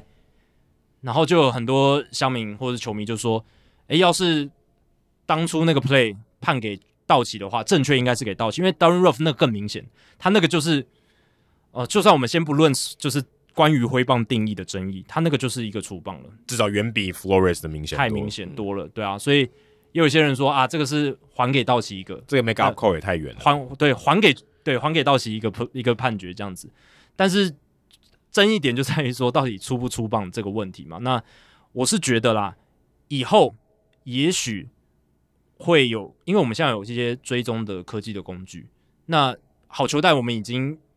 尽量要做电子化嘛，未来的走势就是电子化。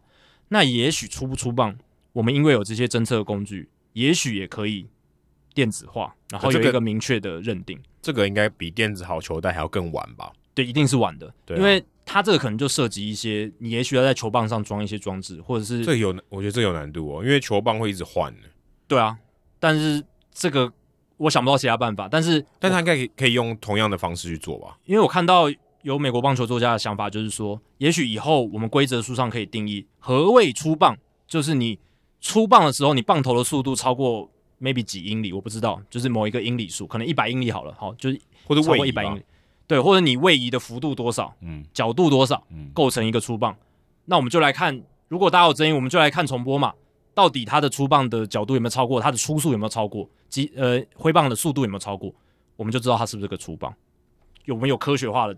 的运作这样子，我，我感觉目前这个规则的确是因为太模糊，但是大家好像也没有呃，因为某一个特定的事件，觉得说一定要大声疾呼去修改，或是让这个东西变得更好。但我觉得每一次只要有 check swing 的争议，就是出不出棒争议，就会来吵啊。就是这个已经吵了几百遍，大家还是一直在吵。对，但这一次是结束比赛的一个 call，这让你感觉到更巨大。其实之前也有啊，七月二十二号那个，如果 Darin Ruf 他三振的话，就是也是结束比赛。例行赛有很多类似的情况，只是因为他不是在季后赛，而且还是季后赛最后一场，对对，而且是道奇巨人，这个我们关注度非常高的一个系列赛。然后头头球上是 Max Scherzer，所以我们特别的放大来检视。但总归就是这个争议，如果规则没有修改，或者是我们有做一些调整的话，它就会永远的存在。但看起来大家这么不满意，一定是有进步的空间。我自己是这样觉得啦。对，我同意有进步空间，只是说有没有必要去花时间去解决这个问题？呃，因为他的确有瑕疵，这个是应该所有人都都认为有。对，甚至裁判可能他也觉得有没有可以让我更轻松的方式嘛？因为有很多人是觉得说，要不要把这个弄成可以挑战，但是这个就会耗很多时间。根据统计，好像一场比赛会有四五个 check swing 的这个促请判决，嗯，或者是主审的判决这样子。那一场四五个，如果一天大联盟十五支球队就有比赛，那就是大概。呃，六七十个，对，六七十，六七十个 check swing 的判决，一天哦。如果一天十五队都有比赛了，呃，十五场比赛，然后每一队都有比赛的话，那六七十个判决，然后都重播的话，那这个就是会花很多时间，蛮可怕的。对，所以才会觉得说需要像好球带的判决走势一样，就是未来走一个电子化，很白纸黑字明确，而且科技够快嘛，他马上就知道数字是不是有通过一个标准。马上就可以做判决。可是说到这个，我还是觉得 Morales 如果他有意识的话，他应该不要举手。哎，哦，是啊，就是就算好，我今天即便哦，我即便先预设 Flores 有一个很接近出棒的这个动作好了，比他现在还要更接近，他的手也不应该举起来。嗯，应该是说舆情的话，他也知道说，他如果举起来，会是一个很大的争议。我觉得他就直接决定了这场比赛的结果。对啊，我觉得你反而是要说 Gabe Morales 他很大胆，不是说他应不应该，是他很大胆，因为正常的裁判不会这么做。正常的裁判，因为这个是会直接左右比赛的胜负。对，因为你把脉络都拿掉，他举我就 OK，啊。但是在那个情况下。你怎么会举右手？因为我们之前也聊过嘛，就是裁判他通常会在影响一个打席结果的判决上比较保守哦，不管是良好球没有坏球。你讲的是一个打席哦，一个打席，对啊，对啊，对啊。现在是一场比赛，甚至一个系列赛，甚至是整个巨人队的球季，他也是一个打席嘛，对，对，就是一样但是一样是，但他赋予的那个对更大了，更大，大到一个很很夸张的境界，对对啊，通常裁判在良好球没有坏球的时候，他会趋向判坏球，因为比较不会影响你这个打席的结果。反过来也是，所以我会说 Morales。我那时候看到当下就觉得哇，他怎么那么大胆，竟然做出这个样子的判决？他不会被骂吗？但是反过来想，你也说啊，真的是好有勇气，你你真的 敢这样子去判？当然，从画面上来看，绝大多数可能百分之九十以上的人都认为那是一个粗棒，那可能只有百分之十、百分之五，或者是道奇的球迷认为那是一个粗棒。啊，你就没有认为没有出棒，认认为没有出，呃，巨人队球迷会认为没有出棒，然后道奇队球迷会认为有出棒，嗯、对。但是 Game Morales 他站在了那个少数的那一方，他认为是出棒的，对吧、啊？所以简单来说，就是他是一个很大的争议判决。但我个人就理性的角度来讲，他其实呃从数字来看，我觉得道奇到最后还是应该是会赢的，只是刚好断在那个断点，对，对，只是那个据点画的位置。让大家没有很满意，嗯，而且说真的，大家都知道棒球没有打到九局下半第三个出局，你不知道结果，是啊。作作为一个球迷，他都会有这种期待，即便他有多么不合理，对。但是你看到 Morales 做这个判决，巨人队一定讲哈，就这样结束了，嗯。即便我看到像 Kepler Gap Kepler，他在赛后也说啊，这个其实对他自己也讲，他说这个他，他说这个判决其实说真的影响没有到那么大，对我他他也能接受这样，他也能接受说，对，因为他毕竟。球赛打得多了，他也知道，只是在这个脉络底下，大家会，尤其特别是球迷，在那么高的期待，因为那时候垒上还有人，在那么高的期待下，然后突然哎、欸，就这样结束了，有点错愕，甚至觉得难以接受这种情况。嗯，我觉得这对于大联盟可能可能会有觉得蛮多人球迷就觉得啊，棒球比赛居然是这样莫名其妙，裁判举手就就结束了，对吧、啊？当然，我们最理想的情况就是，嗯、呃。最后的结局不要是裁判的主观认定是最好的。对，对，就像是文森大叔他就说，不要像是比赛 NBA 总冠军赛最后一一个得分是罚球投进。对对对，那感觉超怪。就是不要是裁判主观认定的判决造成的，通常会比较好啦。就是可能是一个刺杀。然后一个挥棒落空的三振，这个是最大家都能接受的一个情况。就是再见保送，可能如果边边角角也会被骂。对啊，如果是站着三振，或者是边，或者是再见保送，或者是像这样子裁判涉及裁判主观认定的，一定会有很多很多的争议，对吧、啊？可是这个你不觉得对棒球来讲就是他们推广，例如说奥运不是常常讲说棒球太主观了，所以现在大联盟正在做就是要消去这些主观嘛，电子好球带，然后我刚刚讲了就是也许挥棒有一个定义，用用我们科技的工具来定义，这些就慢慢能够消除。那有些人会一直说啊，这个会让棒球比赛没有人味啊，我喜欢看裁判这些东西，但你要先跟我讲，你在争议判决出现的时候，你有没有出来骂？今天如果裁判判了一个误判，你有没有出来骂？呃，而且我觉得最大的问题应该就是，就如果你有出来骂，你不能来抱怨说啊没有人为这件事情。对，但是他骂也是 也是人味，是球迷的人味。对啊，所以但是你这样就双重标准就不一致。是啊，对，你要人味的话，你就要接受这些误判，你就要接受人会，它是一，它是一部分，它就是一部分。对，嗯、而且甚至垒包间的误判，你也要能接受嘛？欸、对不对？可是，可是你不觉得有这些误判，我们才有办法聊吗？如果今天都 如果今天都没有这些误判，棒球比赛也少了蛮大一环的。我觉得不会，我觉得我们会把焦点聚焦在其他地方，其他更精彩的地方上。是也许是某一个 nice play，我们为了聊这个，结果没有时间聊一个选手 nice play。你这样讲也没有错。对，有可能嘛？对，我我们但是长久以来，其实各种职业运动误判的确天天都，诶，不要说天天都有，但是很常见。对，但它变成一个很重要的一个环节，大家会去讨论。对，会是 a part of the game 是没错，它是历史。发展下来，这些职业运动发展历程上面，误判就是一个一部分。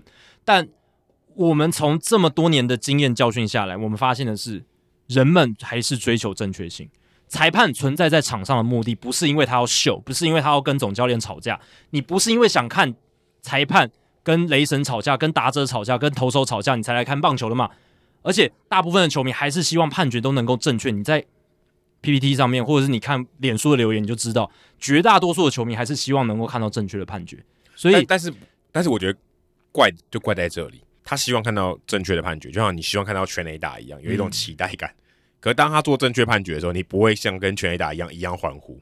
对啊，就是大家就是觉得理所当然就过去，你就应该要判对。对，但我就觉得说。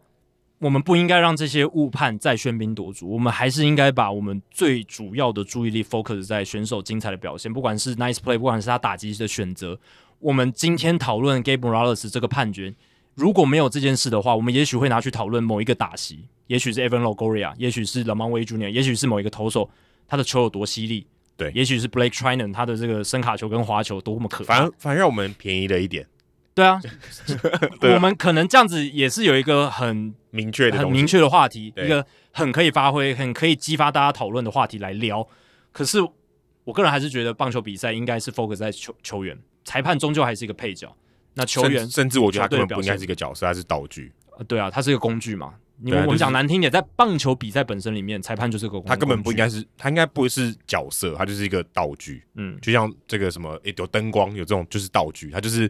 要进行这个比赛的其中一个部分，他必须要设置的一个东西。对，那这个系列赛应该说那场比赛第五战还有另一个争议点，就是道奇总教练 Dave Roberts 他在最后一刻，也不是到最后一刻，就是赛前几乎是最后几乎是最后一刻了。对啊，嗯、把这个先发投手从 Julio Urias 换成了 Corey Knebel。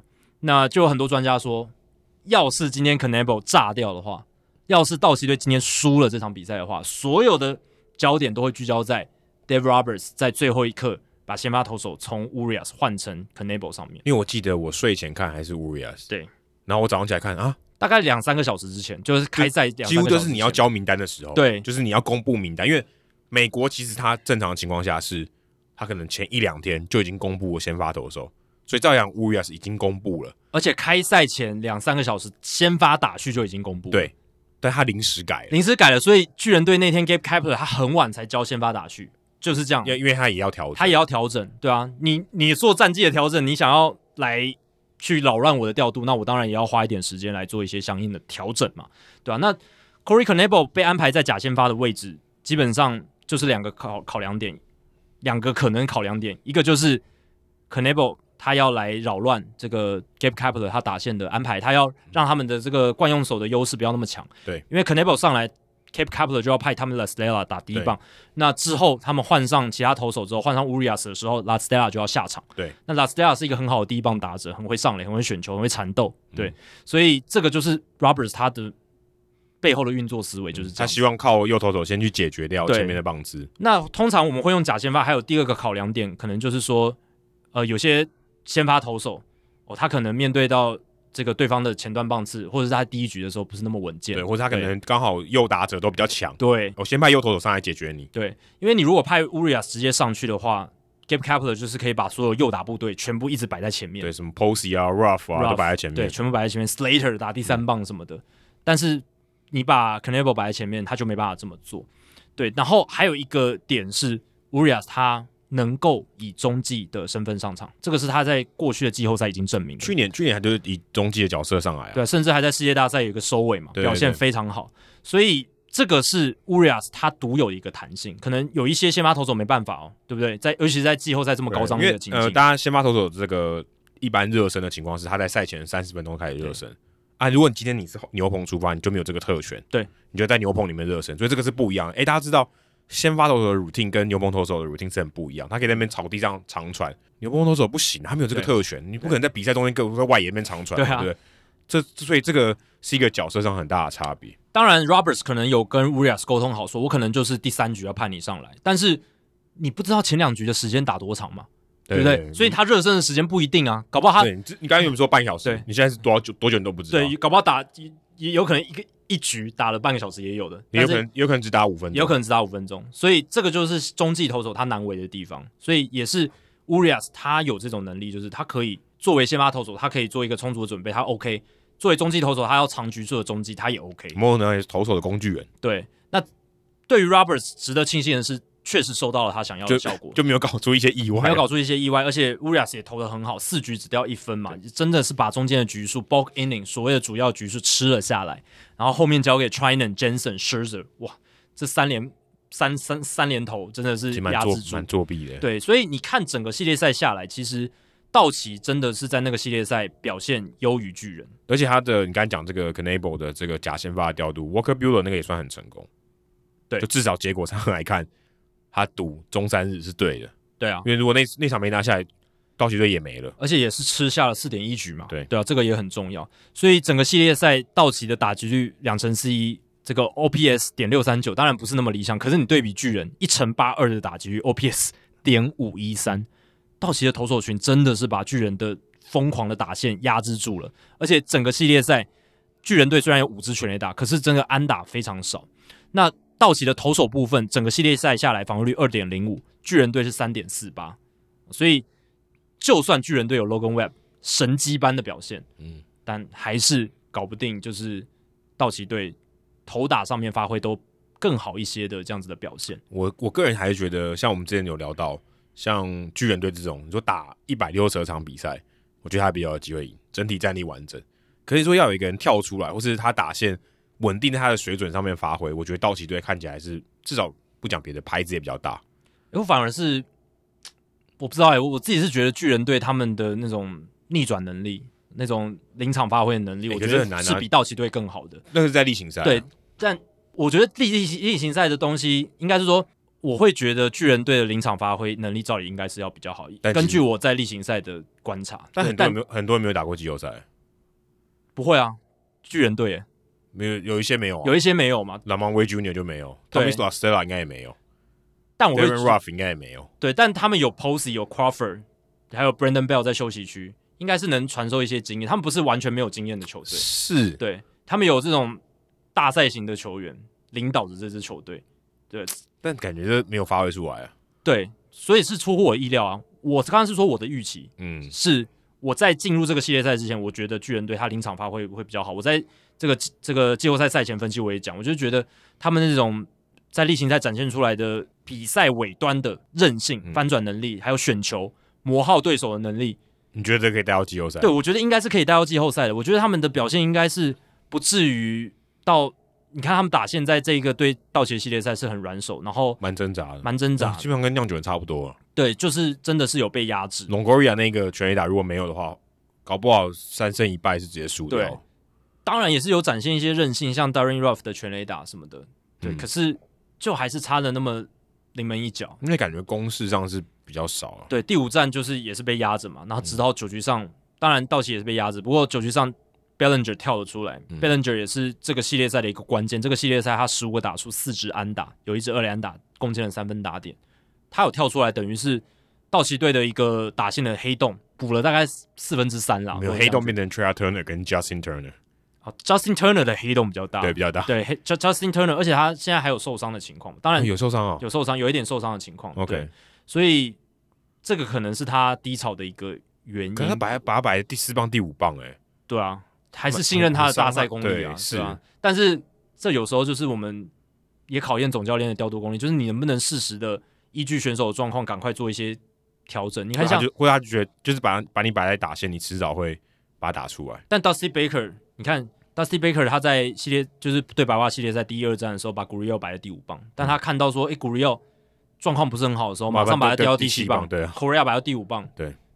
马上就做出一个调整，哎、欸、Gurriel 他是美联打击王哎、欸，嗯，你会说打击王打第七棒，对啊，你如果你要硬看数据，或者说你要看长期，你要看你不相信所谓的这种临场发挥，或者是你不相信所谓的大赛型球员这种特质的话，你应该就是顾维持你的这样子的打线排序、嗯，对，不要乱不要乱动。但贝克还是有去调动他，然后把季后赛状况比较好的 Correa 摆摆到前面去，所以我是觉得到了季后赛，真的每一站都太重要，而且。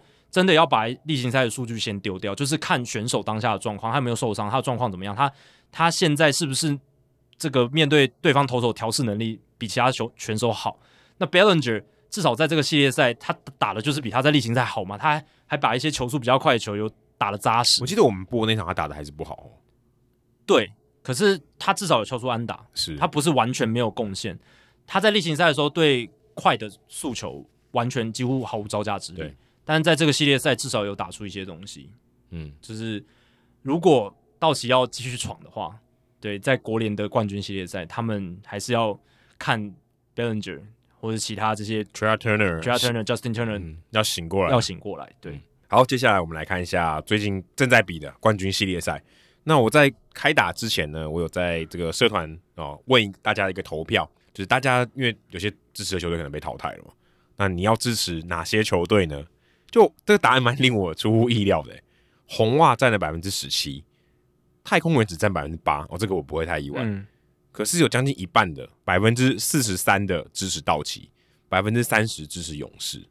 嗯，这个这个答案蛮令我意外，没想没想到支持道奇的人这么多，道奇球迷还蛮多的哦，感觉得出来，大家就支持卫冕冠军可以卫冕的。嗯，然后太空人就是大家都讨厌，对，还是还是有八趴的，对，八趴应该就是。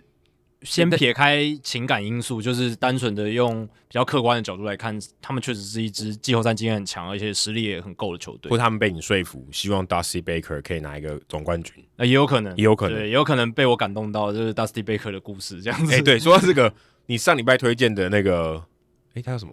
那个 The Golden Age of Baseball 之类的。对，The Golden Age of Baseball。对，他就 Eddie Robinson。对，Eddie Robinson，我突然忘记他名字。他在台湾的这个 podcast 在 Sports 排行榜冲到前六十名诶哦，所以大家真的有去听哦，不过大家有看按订阅，对啊，已经这个一百岁去世的 Eddie Robinson 他的 podcast，对，大家突然在爆冲，他突然发现台湾的收听率怎么变那么高？对，他的但他制作人，但他本人应该不会，他本人不知道，但是制作人可能不知道有没有发现，对，应该应该很难了。那我们来聊一下红袜跟太空人的美联冠军系列赛，在这个系列赛开打之前。这个消息就传出来，Lance McCullers Jr. 他们现在可以说季后赛里面最稳定的先发投手，这个右前臂紧绷啊，不能上场，直接被排除在这个美联冠军系列赛的名单之外。这对于太空人队来讲是一个蛮大的打击，等于说他们就只能用 Framber Valdez 啊、Luis Garcia 啊，或者是 Jose Urquidy 这些人，或是 Jake Odorizzi 这几个人来扛这几场的先发。所以这个对于红袜队来讲是一个蛮大的优势，因为他如果他们的打线没有这个对面的投手没有那么好的话，或许他在前半段就可以把太空队直接打爆。后来我们看到这个系列赛打了两场，的确第二战就把瞬间把太空队给打爆了。第一局跟第二局下半在第二场的比赛都挤出了满贯炮，嗯、那场比赛也毫无悬念，红花队大胜。所以可以看到，其实就算第一战红花队也只输一点点，呃四比五的比数，嗯、红花队其实很近。那当然太空队的韧性很强。所以这场比赛现在打到我们录音的这一天是一比一，不过我看起来太空人队真的很难打。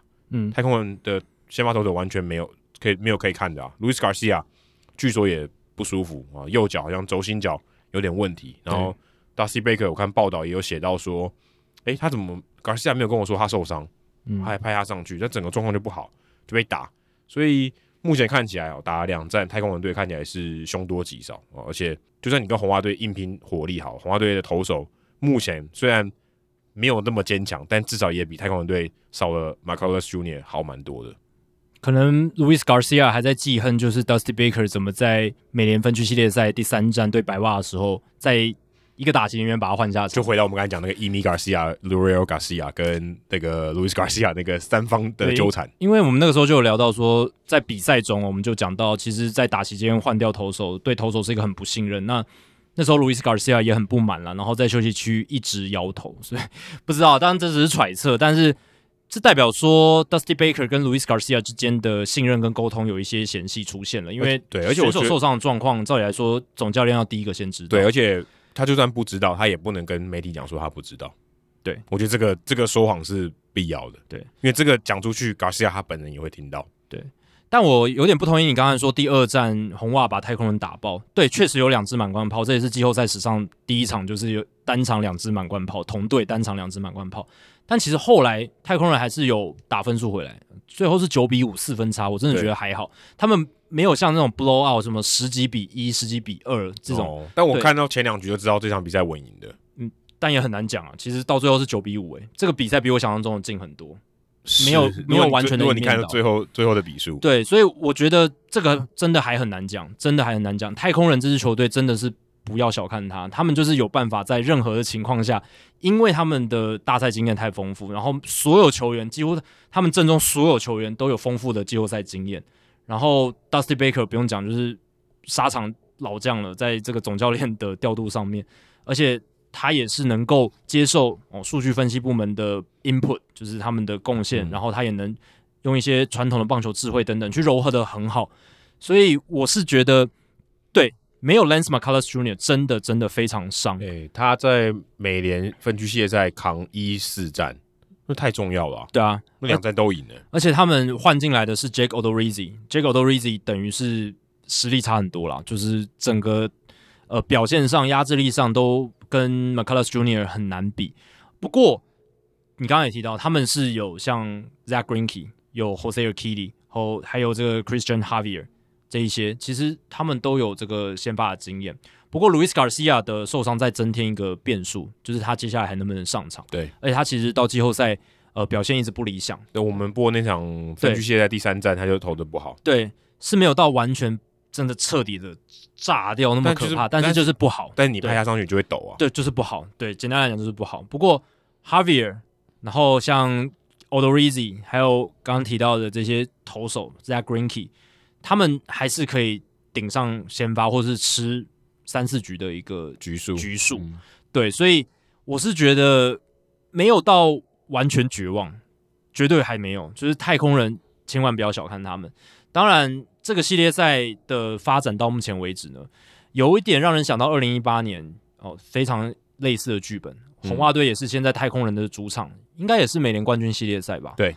然后先输第一场，然后后面连赢四场，所以红袜队最后挺进世界大赛。对，今年的剧本有可能也会是这样，我们不确定。不过有一点这样子的味道出现。嗯、但今年的太空人，我觉得要过他们这一关难度还是非常高的，因为 Jose Altuve 跟 Carlos Correa 他们已经这两个人在季后赛已经联手出联袂出席了六十六场，而且呃，而且今年状况也非常好，今年状况很好。然后 Tuve 在第一站也有打全垒打。呃，Correa 也有，Correa 也有，Altuve 打了全垒打，是他生涯在季后赛的第二十支，已经在史上能并列第三，目前跟 Derek Jeter 并列第三。Derek Jeter 季后赛打了二十支，花了一百五十八场比赛，Altuve 只花了六十九场，六十九对一百五十八，很夸张。所以就 Derek Jeter 已经打几乎一个例行赛，在季后赛，在十月对，对，非常夸张。他在季后赛初赛说一百五十八场，这也是很扯。当然。第一名是 Manny Ramirez 的二十九支，只是 Ramirez 花了一百一十一场打了二十九支，嗯，那 Altuve 六十九场就打了二十支，有可能超过。对，这个频率是非常非常高的。那还有 Correa 是六十九场也打了十八支，这两个人真的是太空人整个打线，尤其是在季后赛最灵魂、最灵魂的人物。之前还加一个 George Springer，嗯，哦，现在 George Springer 没有了嘛？但是他被淘汰了。但是 Kyle Tucker 直接补进来，嗯，完全无缝接轨。嗯然后现在甚至还有 Yordan Alvarez，嗯，对，其实比二零一八更强，更有威胁性了，嗯、更强，真的。然后 Michael Brantley 依然是这个他们安打制造机嘛，对不对？就是他之前是连续十六场的这个连续季后赛的安打，对。那他在十六还是十五？对，但是在第二战，就是美联冠军系列赛的第二战终止了，他四个打数没有安打。嗯、不过十六战也是一个非常长的一个记录，他仍然是不容易被三振，还是能够在需要把球打进场内的时候，他一定可以做到。嗯，就是要把球碰进场内，如果无人出局或是两人出局之前三垒有人，他应该都能够把他送回来的这种打者，不会挥空了。对，不会不太会挥空，所以这个系列赛我真的还很难讲，但至少前两站看起来，就我的角度来看。是不分轩制的，两队都把他们的优势发发挥出来。红袜的打线，但两队打线我觉得就都很烫，都很烫，只是你说多烫而已。对，就是多烫。然后，但是投手方面，我觉得太空人已经大势已去。是我真的觉得你少了 Marcellus Junior，你路易斯连你还算是稳定的 Garcia 都没办法上了。但大势已去，我又觉得有点严重了。大势已去，我有点觉得觉得有点严重。哎、欸，你最重要的那张王牌掉了。他连出赛都不能，还不像 Chris Sale，他勉强还可以上，只是投的没那么好而已。但你有 Chris Sale 跟没 Chris Sale 不是都一样吗？对不对？甚甚至还是一个对球队一个伤害。我自己是这样觉得啦，因为他几乎没有贡献，哦、而且还是负面的影响，对吧、啊？所以我是觉得太空人这一边我是没有那么鬼悲观在投手的部分，而且他们的牛棚这一次在季后赛表现的比我想象中好。对，对先不论说所谓的这些像 Christian Javier 啊、Jake Odorizzi 这种。吃长局数的这种中继，或者他有先发经验的，先不论这一些，我们就看他们这些后援投手的部分，其实是表现的比我想象中好很多，还算稳定。而且 Dusty Baker 也很敢用，诶，他在第一站的时候用到了 Bruce Raley，哦，Brooks Raley 就是在白面对白袜队的时候被打很惨的那一位左投手，但是他还是很勇敢的去用他，而且都要对左打啊，是啊是啊，他本来就是要面面对左打，所以他他也可能觉得啊，我就是我宁可派 Raley 上来来解决你。但他那个调度，当然结果论论来讲是好的，只是你从过程上来看，你会觉得真的吗？你真的要派他吗？因为他第一在第一个系列赛真的表现。现在还有谁是左投手？没有啊，还有那个 Blake Taylor，、okay. 他们在这个冠军系列赛带进来那，那可能觉得 Raley 还比较好，所以他他如果真的要左投最左左打的时候，他就是派 Rally 上来，他也没什么太多选择。也有可能就是说他在牛棚练投的时候，或者观察 Rally 的状况，他觉得 OK，嗯，对他有足够的信任感，把他派上去。对，所以，嗯、呃，Baker 的调度，呃，虽然有时候也是会不一定是百分之百都是完全正确，可是至少在这一次的牛棚调度上面，这一次季后赛的牛棚调度上面，看起来也还算 OK，不会出太大的纰漏。对，结果论来讲还可以。对，还是有一些值得批评的地方，就是比如说打席间换 Luis Garcia，哦，对不对？就是像这一种，或者是呃，Brooks Raley 那个时候有一点觉得有点抖，你要面对到。红袜队的两名超强的左打，对，即便 Raley 是个左投，你还是，我还是很难百分之百的信任他，的压制性没有到那么好。对，有惯用手的优势没错，但是真的有那么大吗？对不对？嗯、但这个真的就是有时候选手状况，总教练才知道。嗯，对，我们有时候呃去事后做猜测，也不是呃特别的有意义啦。对，但至少看起来 Dusty Baker 的调度，我还算信任。对，然后像 Christian Javier 的使用，他也投的非常好。嗯，对，Christian Javier 我觉得也会是一个 X factor 哦，X 因子在这个看他会不会有机会先发。对，也许在比较后、嗯、后面的场次，可能第三呃节目哎，在我我们录音的时候还没有确定先发嘛，对不对？呃，Jose Urquidy 第四站还没有确定，第四站应该第四站还没有任何还还两队都还没公布，在我们录音这个阶段，所以有可能 Javier 会上，如果他第三站没上的话，对吧、啊？第三站就是 Urquidy 跟 ERA，那 Urquidy 应该也投不长，所以也也可能用上 Zack Greinke 这一类的。然后 ERA 对到这个太空人队的 Uta 也是蛮可怕的，对啊，所以我这我真的是觉得还好，没有太空人球迷的话不用太悲观。投手虽然少了 Lance McCullers Jr.，但是我认为 Baker 的运筹帷幄，有机会让他们度过这一场危机，投手短缺的危机。嗯，对，当然。选手的临场发挥还是很重要的，投手这一块将决定这两队谁会是赢家。好，道奇跟勇士好像也上演去年的剧本哦。勇士也是先二连胜，而且这这两场比赛如果大家有看，非常非常精彩。嗯，勇士队的那个韧性，适时的一击，真的太好看了，连续两场都再见安打。嗯，对啊，嗯、这个这个剧本，你感觉真的你要打赢这种兵强马壮的道奇队，你只能用这种剧本。对，勇士是自从一九九七年的马林鱼之后，第一支在季后系列赛前两战都以再见胜利获胜的队伍，所以也是很难得一见的记录。十二十多年，二十多年，二十四年，呃，对，二二十五年哦，二十四，二十四，二十四年，一九九七到现在，对啊，所以这个也是非常难得的一个记录。你要一个季后系列赛前两战都用再见胜利，然后这个对对方的气势也是一个重挫。不过你说就是呃，刚才你提到很像，对不对？道奇勇士跟去年很像，但如果你呃两胜零败来看很像，对，然后红袜太空人呃跟二零一八年很像。那其实今年的冠军系列赛的四个球队有三支都跟去年一样啊，只有光芒换成了红红袜。哦，对，对啊，所以其实、哦、所以这也是常客啊。对，那 当然会像。对，当然对棒球的这种所谓的竞争平衡来讲，并不是一个好现象了。如果一直都是同样的一些队伍打进去的话，不过我会觉得大联盟也很久没有出现连霸的队伍了。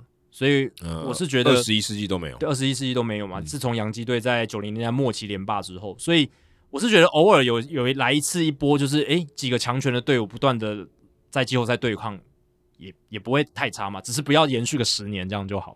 对，十年都是两队在打，十十年这样子的话就不好了，或者是十年每一次冠军系列赛都是这几支球队，那就不太好。对，嗯、但我能接受大概三四年。可以这样子，而且你看太空人接下来的大联盟至少竞争平衡上算，我觉得还算可以，是四大职业联盟里面最好的。对啊，对啊，还算可以。而且你看太空人接下来的走势应该是会往下走了，因为有很多球员要面临自由球员，然后要换血了。能不能 James Click 能不能厉害到就是一直维持像道奇队这样子？我是觉得难度偏高。对，但不管如何，这一次又是一个让大家很熟悉一个道奇跟勇士的一个系列赛。那勇士也还是展现出他们在季后赛临场发挥表现优异的一个表现，该有安打，该有盗垒，对，都给你。对，即便在例行赛，他们只有八十八胜，跟道奇一百零六胜，这是一个超级悬殊的差距。不过我觉得分区有差，哎，道奇队的那个分区相对只有两，只有两支球队比较强啊，只呃只有有这两支球队特别弱，但是所以所以这代表道奇更强啊。勇士更弱啊，因为哦，这样也没错。对啊，因为但他但他胜就比较多啊。不会啊，照照理来讲，道奇要在国西拿胜是更难的。我跟他两队是在进步的，啊，但是勇士嘞，勇士其他四四支球队其实都很弱诶。不会啊，费城人还可以啊，大都会也还可以啊，至少在前面的时候还蛮有竞争力的。那后面两支嘞，后面两国民队也是进步啊，国民对，马林鱼也也近乎进步了嘛，对不对？但国民跟马林鱼没有烂到跟洛基跟响尾蛇一样烂诶。但勇士大都会没有像道奇跟呃没有像巨人跟教士那么强啊，所以整体来讲国东还是比国西弱的。你这样子看，应该国东还是比国西弱。所以你如果要用从分区的战力来看，道奇队的优势又更大一些，嗯、而且甚至我们在季中几乎是把勇士队 write off 了，就是觉得他们没机会了。对啊，Acuna Junior 受伤，对，那时候他们胜率不到五成，对，受伤当下不到五成，受伤受伤不到五成，然后 Soroka 也不行，那个时候又有一个 setback，有一个挫折。他那时候好像已经报销了吧？已经报销，可是他又遭遇一个挫折。本来有机会，也许球季尾声，他也许可以回得来。哦，对，所以他那时候完全不记得有这个新闻。我记得他就是报销了，所以季中就报销了。对啊，本来没有嘛，本来没有季中报销，就是他本来就受伤，没错。本来是预期球季尾声，也许有机会可以迎迎接他回来，然后到季中又有一个 setback，又有一个挫折，所以可能又要受伤更久。对，所以很多的挫折。那时候我们就想说啊，我我至少我自己，我在我还写了一篇文章是。勇士队会不会就没机会了？对，就是要开始卖了。结果他们找来了一堆外野手，嗯、一堆大概一年 WAR 值二到三的这种平均平均以上一点点的这样子。Eddie Rosario、Eden Duvall、Jorge Soler 发挥了。Joc Pederson，Joc Pederson，但 Joc Pederson 例行赛没有表现那么好。对，但总而言之，就是这四个人加入了之后，整个勇士把勇士带进了季后赛。然后在季后赛里面。Joc Pederson 跳了出来，嗯，Jorge Soler 在这个 COVID-19 的情况之下，就是新冠肺炎，他现在没办法出赛。对，当然这个国联冠军赛好像不会出赛，有可能可以回来，因为这个新冠肺炎伤病名单跟一般的伤病名单不一样，所以就是不确定他会回来，就不确定，嗯、就不确定，所以很难讲。但至少到目前为止还没有出赛，嗯，那这对勇士来讲是一个很大的伤害，因为他们在球季的尾声，Jorge Soler 就是固定的开路先锋，对，而且打得很好，打得。非常好，那有点就是像 Kyle Schwarber 在季中掉到第一棒之后也打得很好，就有一种类似这样的感觉，只是 h o r a c e Soler 是右打者，对吧？所以整个勇士队的剧本非常的峰回路转到球季尾声，但八十八胜的例行赛球队跟一百零六胜的例行赛球队在季后赛强碰。老实讲，任何人都会觉得道奇队有绝对的优势。对，如果去看投打阵容，都是道奇队比较好。道奇队不管跟谁打，都是投打阵容比较好的。对，深度来讲也是。虽然他们少了 Max Muncy，、嗯、那如果你去看过去哦，例行赛战绩差到十六场以上的这种球队打在一起的话，只有好像过去这么多年来，好像只有马呃马林鱼打洋基，不是不是是二零零一年水手队输给洋基队，只有那一次。哦、那时候水手队一百一十六胜，太强了、啊。然后呢，洋基队是胜例行赛胜场比较少的，嗯。然后那时候水手队还是被洋基打败，对，只有那一次而已，其他全部都是在例行赛有超过十六场胜差优势的球队全部获胜。所以当然我们讲，我们常常讲季后赛很难讲哦，任何什么实力弱、实力强的球队，因为毕竟就最多有七场比赛，最多七场比赛，短期杯赛、短期的这种季后系列赛很难真的评判出一支球队它的真正的实力落差。嗯，对，那有时候弱队一定会，有时候弱队就是会下课上。可是当例行赛的战绩悬殊这么大的时候，到一个程度的时候，它是会有这个明显的可以预判，就跟老八传奇要上演不容易。对，NBA 的老八传奇，但是勇士队偏偏就拿下了前两胜，嗯，这个就是出现了一个很大的变数，也让人看到说会不会出现自二零零一年的这个水手队再来一个这个百胜球队的惨剧，以下课上，对，以下课上，然后百胜球队的一个惨剧。不过你如果去看这个前两战哦。道奇队其实投打的成整体成绩还是比较优异。对，最大的关键就是道奇队在前两战得点圈十七个打数只有两支安打，勇士队八个打数三支安打。好，这个系列赛基本上前两战就讲到这里就可以有一个总结，就是这样子，就是道奇队他们进攻的机会非常多，尤其第二战勇士队送了九个保送。对，因为他们打击就真的比较强，所以他们上垒的能力也就真的比较强。很会选，虽然他们那第二战只选了呃只打了四支安打，可是选到九个保送，这也是一个功力。对，得点圈的机会一大堆，但是第二战他们得点圈十个打数一支安打，反观勇士队六个打数得点圈就把握了两次。对，而且关键的盗垒，关键的盗垒，还有 Corey Seager 关键的守备没有守住。那支那一球 Eddie Rosario 再见安打，虽然是季安打，可是其实他打在布阵里面，代表道奇队他们的。数据部门他们的防守部其实有算到，已经算到了。其实你这样讲起来，就是有点像是一个呃临场发挥跟数据的一个对决。对，就是我 OK 球打到你那边了，那你能不能接到我数据没办法管了。我的 preparation 我的准备都到位了，我的我，我后面的后勤已经帮你把舞台架好，对，也让你安排在对的位置上，但你临场发挥没有做到。Corey Seager 那一球没有把他挡在身体前面，就让他整个穿了出去。当然那球也打得很强，我们也不能怪球员说。因为他有时候，哎他设计的策略，对他第一球上来就回了。对，那 Rosario 也是蛮积极的一个打者，对，对打的也够强。嗯，而且 Rosario 在前一个半局，他的那个冲二垒很关键的。对啊，也很关键，跑垒上面也够大胆。嗯、对对，那第一站的话，头打真的道奇没有话说，都是压过了勇士。可是勇士就是 Austin Riley 一个人就把道奇队击沉了嘛。对，就是。他连两年在季后赛都重磅攻击 Blake Treinen，那个我们的好朋友陈斌就是那个 Benny 被 Benny Ice，他就有在我们社团分享嘛，就是 Blake Treinen 他在去年的时候被 Austin Riley 打了一个超前比分的全垒打，嗯，然后在今年也是被打了一个再见安打，对，所以连续两年 Blake Treinen 都被 Austin Riley 重磅的一个算是很沉重的一击啊，而且。我们不是两，而且两场比赛的那个胜败头都一样。对啊，也蛮巧的，很巧。而且我们才在一直赞叹说 Blake Treinen 球威有多强。你不是有在社团分享 pitch 是 pitch Ninja 的那个还有做一个还有做一个 overlay，对，overlay 重叠图，滑球跟二缝线速球丢出去看起来一模一样，然后直接往两边跑，你这怎么打啊？声卡球跟滑球轨迹一样，共轨效应做到完美，嗯、而且。变化角度之锐利，这也是第二个重点。你完全打不到。第三个重点是球速之快。对，对他声卡球可以逼近百英里。他那个弧度啊，如果是蝴蝶球，你就觉得哦，OK。对啊，他那不是，他是九十九迈的，九十九迈跟八十几迈的。你会想说，他投成这样，有任何世界上有任何打者可以把他的球打好吗？哎，真的有，就是有时候真的，他 Blake Treinen 那样子的头发，基本上打者只能猜球，但是被猜到的时候。你够顶尖的打者，还是能够打得到。对，那 Austin Riley 就证明了这一个。对，而且在关键的时候，关键的时刻连续两个季后赛都这样做，而且勇士队他们最厉害的就是，你看今年 Austin Riley 整个大爆发，嗯、投打两呃攻守两端都大爆发，那这也是他们能够走到这一步的一个很关键。关键人物。嗯、如果说红袜队的打线灵魂是 Rafael Devers，那我会说今年勇士队的打线灵魂其实是 Austin Riley 的成长，还有他的成熟，他大砍了自己的三振率，对，然后等于是变成跟 Freddie Freeman 组组成一个在勇士中心打线里面一左一右门神，对。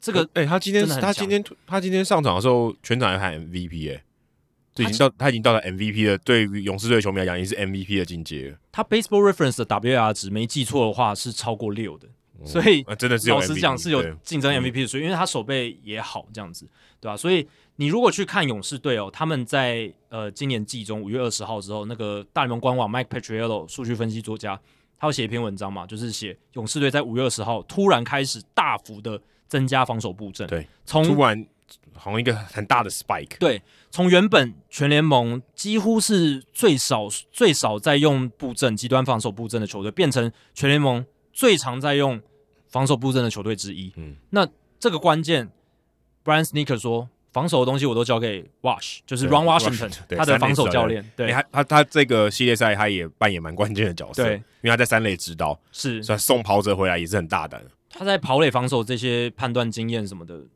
也算是联盟的第一把交易之一了吧？对，就是很厉害。那至少他的那个右手很敢举。对，当然他在魔球那部电影被有点丑化成说，有吗？有有一点稍微丑化。他不是说，就是他已经搞，就是他的那一个角色在里面，就是有点搞不清楚，就是现在要干嘛，就是有有点变化太大的感觉。哦、对，他是被描绘成站站在传统派的是那一方。但你必须说，这几年下来，这二二十年下来，他也一定有蜕变、有转变，一定有，不然怎么现在还待在里面？嗯、对，他教选手基本功是一定做得好的。对，他跟 Ozzie Albies 的那个关系，哦，对，很很很，很如同父子。我觉得他原本具备的价值就是在于一些基本的手背动作，怎么样把动作做好，然后怎么样做扎实，或者是呃一些防守的判断等等。他原本可能功力没有那么强的是所谓的布阵这一环哦，就是可能数据的引用。数据的执行，嗯，对，这些可能是他的弱项，嗯，但至少今年看起来，他好像是也愿意去聆听，嗯、也愿意去做。搞不搞不好，之所以这么多，就是一个转变。对，搞不好这个就是他在做心境上的一个转变。对，所以才会超在五月二十号那一天变掉。哦，就是他们可能也觉得，总统就职那一天呢？对啊，刚好是我们 五二零总统就职那一天。因为其实勇士队在开季的时候，其实真的防守数据不是那么好，但是自从开始。把防守的位置摆在适合的位置上的时候，真的进步非常多。所以防守成了他们下半季的一个优势所在，也是帮助他们的投手可以投出好成绩的一个关键。因为我们之前讲红雀 Adam Wainwright 还有 John Lester、J Happ 能够投出这么好的数据，基本上跟防守有绝对的关系，有蛮大的关联。勇士也是 Max Fried，我提到我之前不是说我其实。并不认为他是真的那种 ace 级王牌，主要就是因为他三振压制力没有那么强，嗯，他的 K 九值也确实没有到那么高，嗯，但是他的防御率为什么很好？为什么他在这一次季后赛也投的那么好？很好，很安定，防守是一个关键，嗯，因为他还是会让对方打者打进场内，但是当你的身后的队友能够不断的接到球之后，你的这个防御率、你的失分当然也会跟着下降，所以勇士的整个战战力的提升是全面的，包括总管 Alex Anthopoulos。他在季中做的这些调度，他的操作其实也会对休息室里的球员带来正面的士气影响。哎，我知道你们还想继续拼，我找帮手来、嗯、哦，帮那么多帮手来帮你们哦，士气有那个化学效应，感觉是有起来。对，化学效应起来，然后防守的进步，然后 Austin Riley 的成长，Freddie Freeman 持续他有这种几乎 MVP 水准的这种这种产出，然后继续扮演他的领袖。嗯，所以这支球队才能到最后逆势的打出这种。成绩，然后在季后赛临场发挥还做得那么好，对不对？对，你看，你刚刚不是说 Freddie Freeman 在打出黑德的全垒打之后连七 K 吗？对。可是 Riley 跳出来了，Eddie Rosario 跳出来了。这种就是一个，当你球队如果你有人熄火，就有人跳出来。那红袜队不用说，几乎人人都开火，所以你是当然会抢。但是勇士队，我觉得他关键就在于说，他虽然不是那种，他当然内野手这个抛垒是蛮凶猛的，可是你跟道奇队比，他差很多。是。关键一击，他就是有拿出来啊！你你你有拿出来，你就会赢了。那道奇队，如果你面对这种比较强的对手，你就真的要靠关键一击赢。然后他刚好这两战他都有做到。你这如果你再进安打，对方完全没有机会啊，对不对？对就是就是致命的一击。你如果有办法把握那再见一击，今天不讲，你有可能没有把握住啊，没有把握住就可能是打到延长赛还很难说。但是你在关键的时候，你有把握住，这两次都是你的。对啊，所以勇士队要在这个系列赛扮演下课上，就要延续他们在前两站这种关键时刻，还有战术执行的能力、速度的发挥，这个是他们优于道奇的优势，要尽量尽可能发挥出来。不然，如果他们要打长久战，这个系列赛如果赛事拖得越长，对勇士越来越不利。一定的、啊，一定的。因为他们勇士勇士的这个牛棚也烧得很凶。嗯，勇士牛棚走到现在，在季后赛是非常令人讶异的，能够在投那么多保送的情况下，维持的失分还很优质的一个状态。嗯、但是这个能维持多久很难讲，是个不定时炸弹。长期来看，已经道奇队比较强，这个我想大部分人都会同意的。对，所以勇士要赢这个系列赛，就是。尽量在五战以内，看能不能五战以内把它吃下来。哦，但是可以确定，他接下来三场比赛绝对不会再见安打结束。哦，对啊，因为在道奇对对。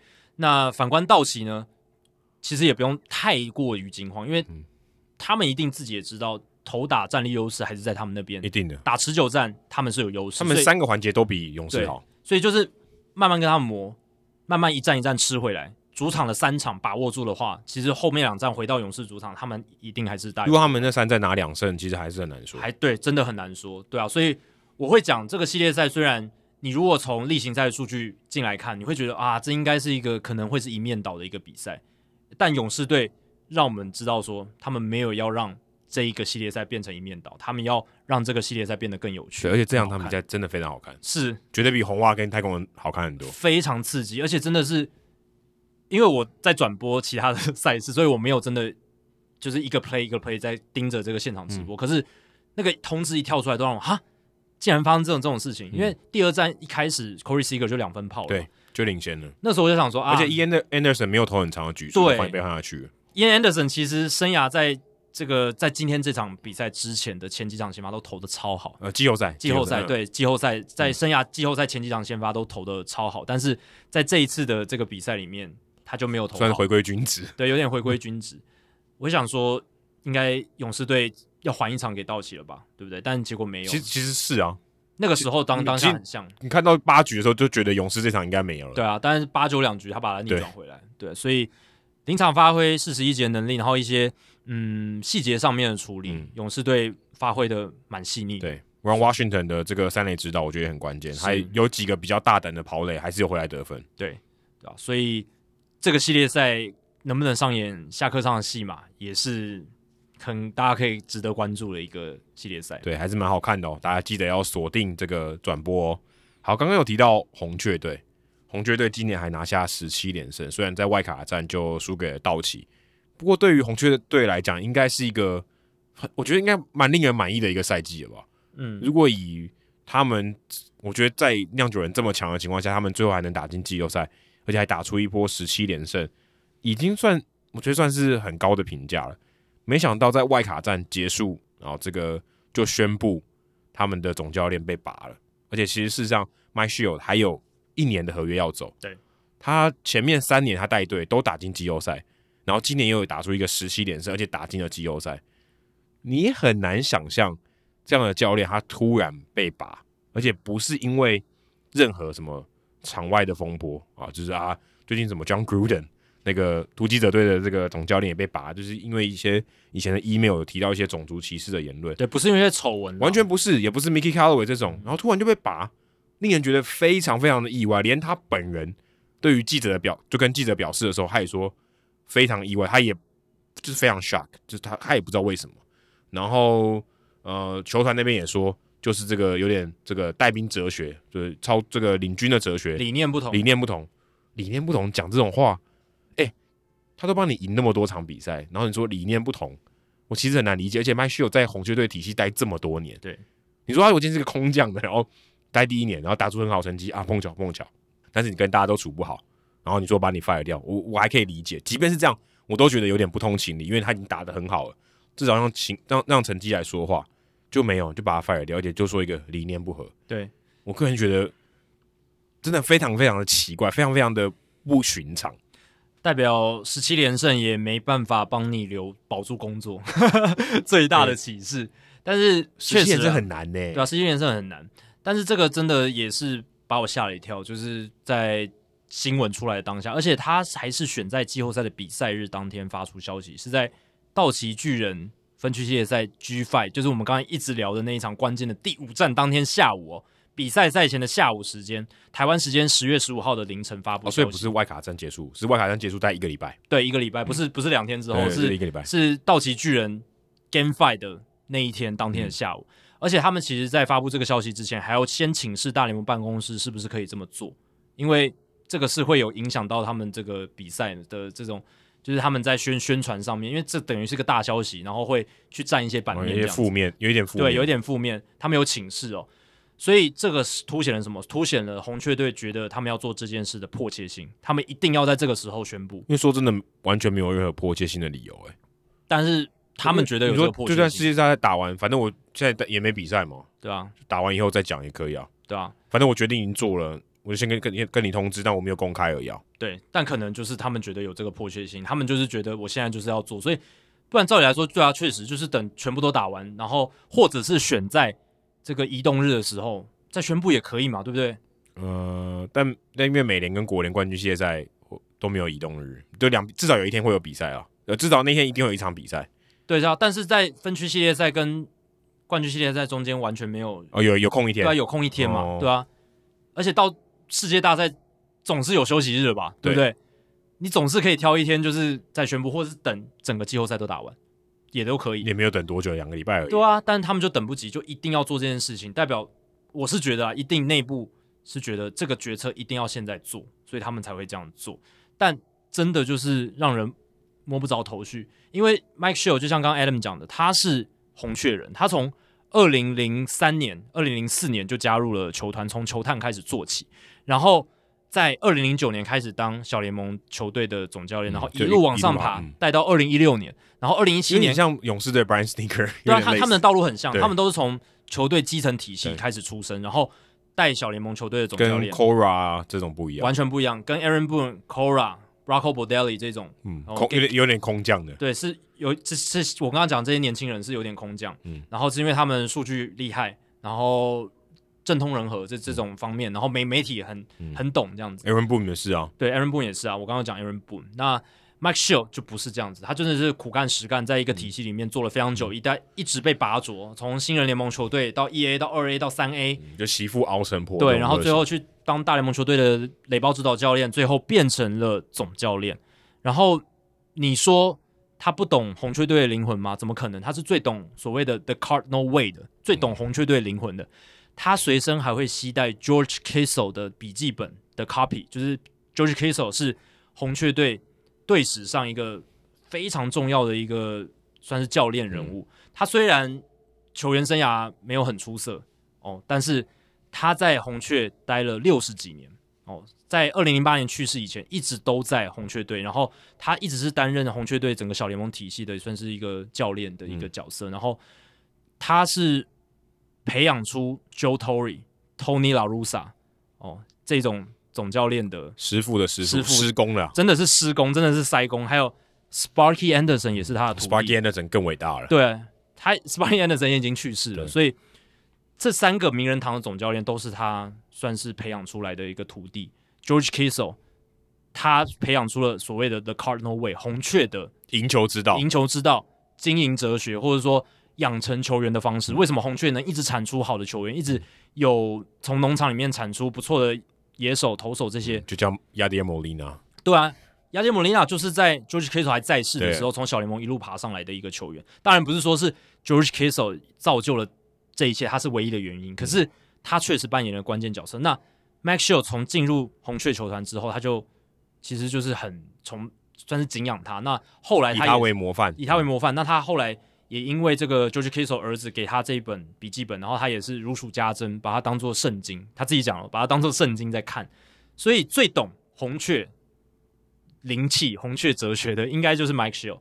可是现在就是被炒鱿鱼，而且是用一个。理念不合的这种理由，对，而且其实大联盟其实很多记者，像 Buster Olney 啊、Jeff Passan 这些知情者，他们的报道就是说，其实，在季中红雀战绩没有那么不好的时候，那个时候球团的高层或者还有管理阶层就已经有这个决定了，就是他们要在球季尾声就把 Mike Shildt 炒鱿鱼，只是因为后面出现了十七连胜，所以他们这个暂缓，对，会看起来超怪，所以那个风声才没有传传的那么大，对不对？就是没有那个消息没有说什么啊，Mike Shildt is on the hot seat 这种这种标题没有跑出来，就是 Mike Shildt 可能总教练职位不保什么这种新闻传闻没有很多。因为十七连胜的关系，也他们也打进季后赛。可是哦，现在就爆了出来，那季中就有这样子意图的这些消息传闻，看起来可信度也蛮高的啦。因为他们确实也那么做了，而且很急很急的去把它炒掉。那我会觉得这个关键就是在于说，Mike s h i l l 他应该还是比较传统派的一个棒球人。对，我看今天的报道，就我们在录音今天，他有说他自己出来说。他自己对于记者说：“呃，他觉得应该是因为对于这个数据分析的接纳的程度，嗯，这个程度上有差，不是说完全拒绝，对对对。对，程度上有差，可能觉得 Mozeliak 他的这个需要更多，对，可能我你要百分之八十、百分之九十，那我说我只能接受百分之五十、六十的这个程度的差别，但真的到多少我们不知道，嗯，或者说真正比赛的细节到底哪一些是他们。”有这个一有分歧的地方，我们其实其实也不知道。对，但说这个，但就但就算是这样子，我觉得这个整个操作也是非常莫名其妙。而且我刚刚有一个讲错是，他是在外卡站结束两天内宣布全部的教练团都续留，嗯，然后后来才说，就到 Mike Shildt，对，你给我滚，到其巨人 Gfi 的时候才宣布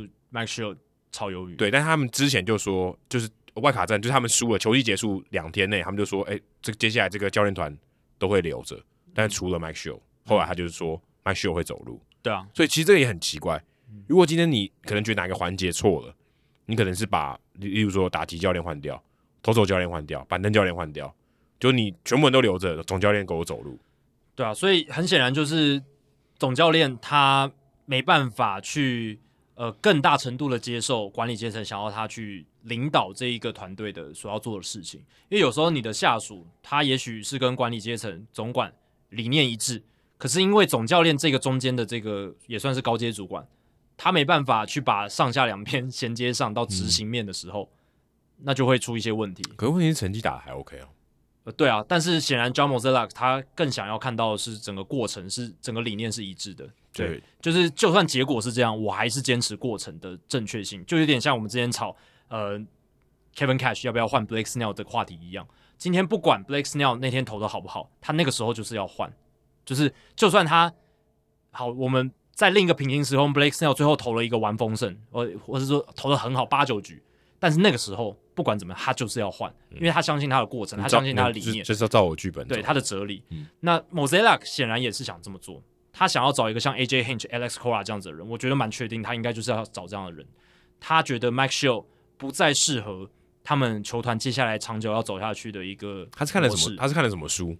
我觉得你看这几年红雀队他们在呃自由球员市场的操作哦，还有他们在整个球队的运营上面。我觉得越来越趋向这个小市场球队的方式。虽然对你说他们换来的 Nolan Arenado 没错，但是他们其实没有花太大的代价。嗯、那个有点像是天上掉下来的礼物，就是洛基队急着卖，对，我我也可以接收这样子。嗯、他们没有签把，就是我一直讲的，没有把 Kolten Wong 签回来，就是一个很便宜好用的一个二垒手，嗯、没有签回来，当个板凳深度也好嘛。但是他们没有这么做。嗯、然后其他的操作上也感觉并不是那么的大气。你看在季中交易上面，他们也没有。花太多的资源在上面，就是 J. Happ 跟 John Lester，当然也是收到了奇效，可能也是超乎他们自己的预期。对，所以在这样的情况下，我觉得 Mozeliak 可能他想走的是一个，呃，让数据分析还有科学化棒球尽量的接手，然后整个球团的理念能够尽量一致，然后做到说像道奇光芒那样子。可是道奇走的路线就是既经济又豪气。哦，对了，对我我我说的这个道奇像道奇光芒部分是指球员养成那一块，哦、能够达到跟他们一样的高度，达到跟他们一样的。他们可能比较像光芒吧，想要省钱又可我觉得这个有一个，我觉得现在大联盟都有一种趋势，就是你花大钱容易被骂，所以你宁可省钱，即便你打不出成绩，你也不至于被骂。我觉得有这种趋向。对啊，所以大家就更愿就更更更更不想要花钱。就是、你花钱，你的确有可能笨蛋嘛，但你花钱也有可能拿到效果。所以，可是现在变成说，你不花钱，你不太会被骂。这个也是分析师棒球被诟病的原因啊，就是大家都一直在称赞光芒、光芒、光芒，但是光芒那样子的运作方式，其实是对美国职棒如果要赚钱的话，长期来讲，长期来看不是一个好事。对啊，应该是说，对啊，就是对球迷来讲也不是一件好事，因为球员的薪资会被拉低嘛。然后整个他的市场面，他可能会做小了。对啊，然后球员跟老板之间的嫌隙会越来越大，然后会有更多的劳资冲突。嗯，但这些争端会发生。薪资多或少，它的确也是一个平衡。你说现在就是高或低，这可能也要跟以前比嘛，或者是以前可能被炒作太高，现在回归到一个大家可以比较可以接受的位置。嗯，所以这个也不一定，但是的确，我觉得现在的趋势就真的是大家不太愿意花钱。对，而且我觉得那些总管他会觉得，我要装的聪明一点，我就是少花一点钱，我我花在刀口上，感觉让我比较觉得比较聪明。但我觉得其实今年 Mike Shildt 带的真的也没有到太差嘛，就是根本称不上差，我打打进季后赛叫差，就是而且他有让一些骑兵能够有发挥的机会，然后让他们真的成为骑兵，像是什么 Lars Nootbaar 啦，Edmundo Sosa，然后还有像那个。Justin Williams 表现不好的时候，像 Jose Rondon 这样子的球员跳了出来，所以像对 Rondon、Nootbaar 还有这个那个 Sosa 是这几个球季红雀队最常被提到的三个默默无名，嗯、但是有打有一点贡献的，很很重要贡献的螺丝这样子。然后投手群他确实牛棚中间的调度也有改变，然后就变好。当然，管理阶层找来 Luis Garcia 跟 McFarland 这两个投手、嗯、是一个很大的改变的关键。那我也没有把这个勇士这个红雀的比赛看得非常仔细，我也不是跟着他们整个球季的这个球迷这样子，所以我也很难去真正很客观的评价说 Mike Shildt 他在战绩上面的调度有多好，或者是有多差。但是我可以蛮确定的是说，我没有听到说对他的调度有哦，他调度真的很好，那个称赞很多的这样子一个情况啦。对，所以。但是理念上面的不合，我是可以确定他并不是最新潮派的，他就是一个比较传统棒球人上来，他没有打过职棒，他是从当学生棒球的教练，从高中棒球到大学棒球，然后最后他去上这个大联盟的球探学校，然后去红雀队当球探，这样子一路熬上来，对，所以他的这个思维跟思想跟他的这一路走来的过程是有关系的，那可能走到这个，正常，当然对。可能走到这个阶段，就是不符合红雀队的需求了。这蛮无情的。但我听说他最近去教教师队面试了，有新闻传说，因为 Jesse Tingler 被 fire 掉了。这这也是大家之前就我们一直讲说，总是会有人为这个政治的决定做做牺牲嘛。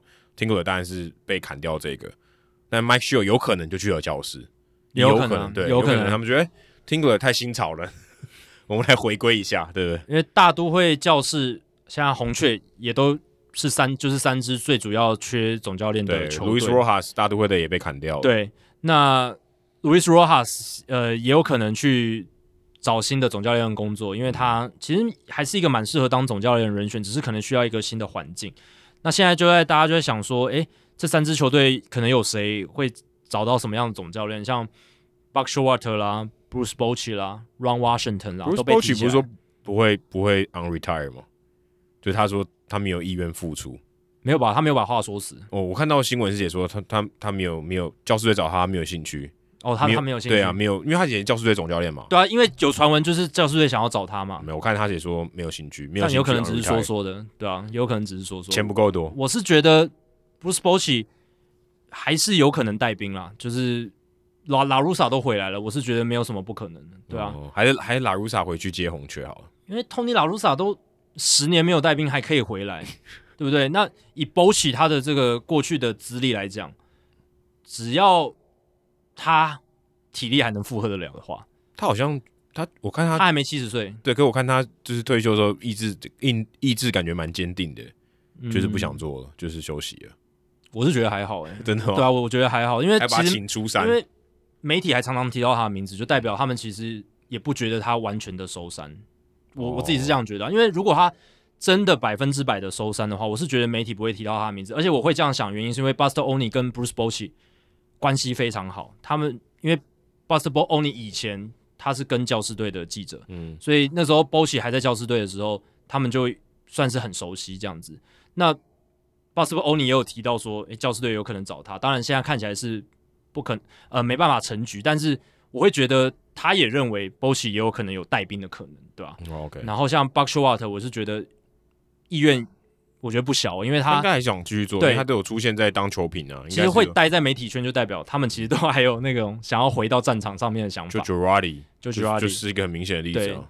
很快就回去了，对啊，对啊。所以我是觉得，如果你想要，你是教士队，你可能觉得啊，新新的这种空降的年轻的没办法带我们这支球队，你想要找一个诶有有资历。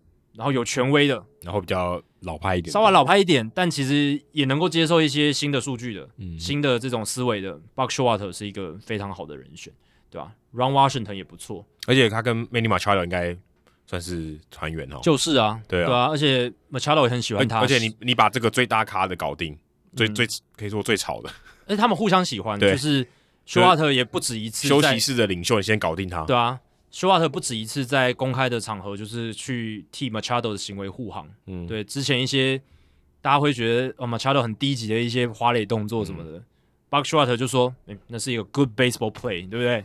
就是一个棒球打棒球有智慧的棒球人会这样做的什么的，这样子，对吧？所以我是觉得，对啊，休瓦特还是寄养，对，那、欸、搞不好教室找他，有可能，有可能啊，不排除，是有可能去大都会，也有可能，对啊，大都会感觉需要有一个。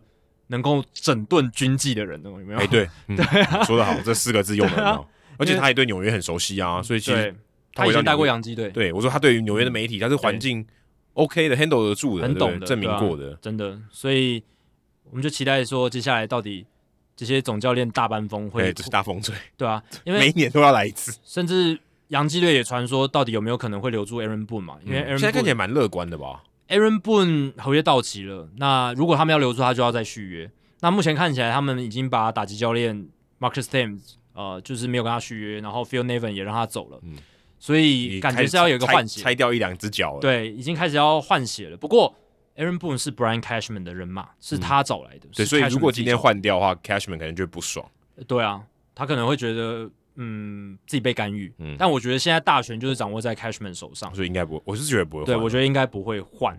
对啊，而且就算换了，Aaron Boone 也很炙手可热，对不对？嗯、你看剩下这几支球队，我搞不好直接不用搬家，直接去大都会，或者红雀嘛。红雀他要找一个 analytic guy 嘛，就是一个分、哦、分析派的，对不对？有可能去红雀，也有可能。哇，其实他这样完全有筹码呢。有啊，其实 Aaron Boone 根本大家把他逼得要死，欸、所以现在这样子，红雀队先把 Mike Shildt 炒掉，先加入这个总教练的战局，好像也有点道理哦。对啊。就先我要先加入这个市场，他可能急着要面试人啦，有可能这样子，他可能不想要。落于其他球队，因为说真的，我觉得完全没有任何道理要这么急。我 我也觉得，我就想说，就，就，就是 OK，你要很急，就呃，世界大赛结束马上发，有我也 OK。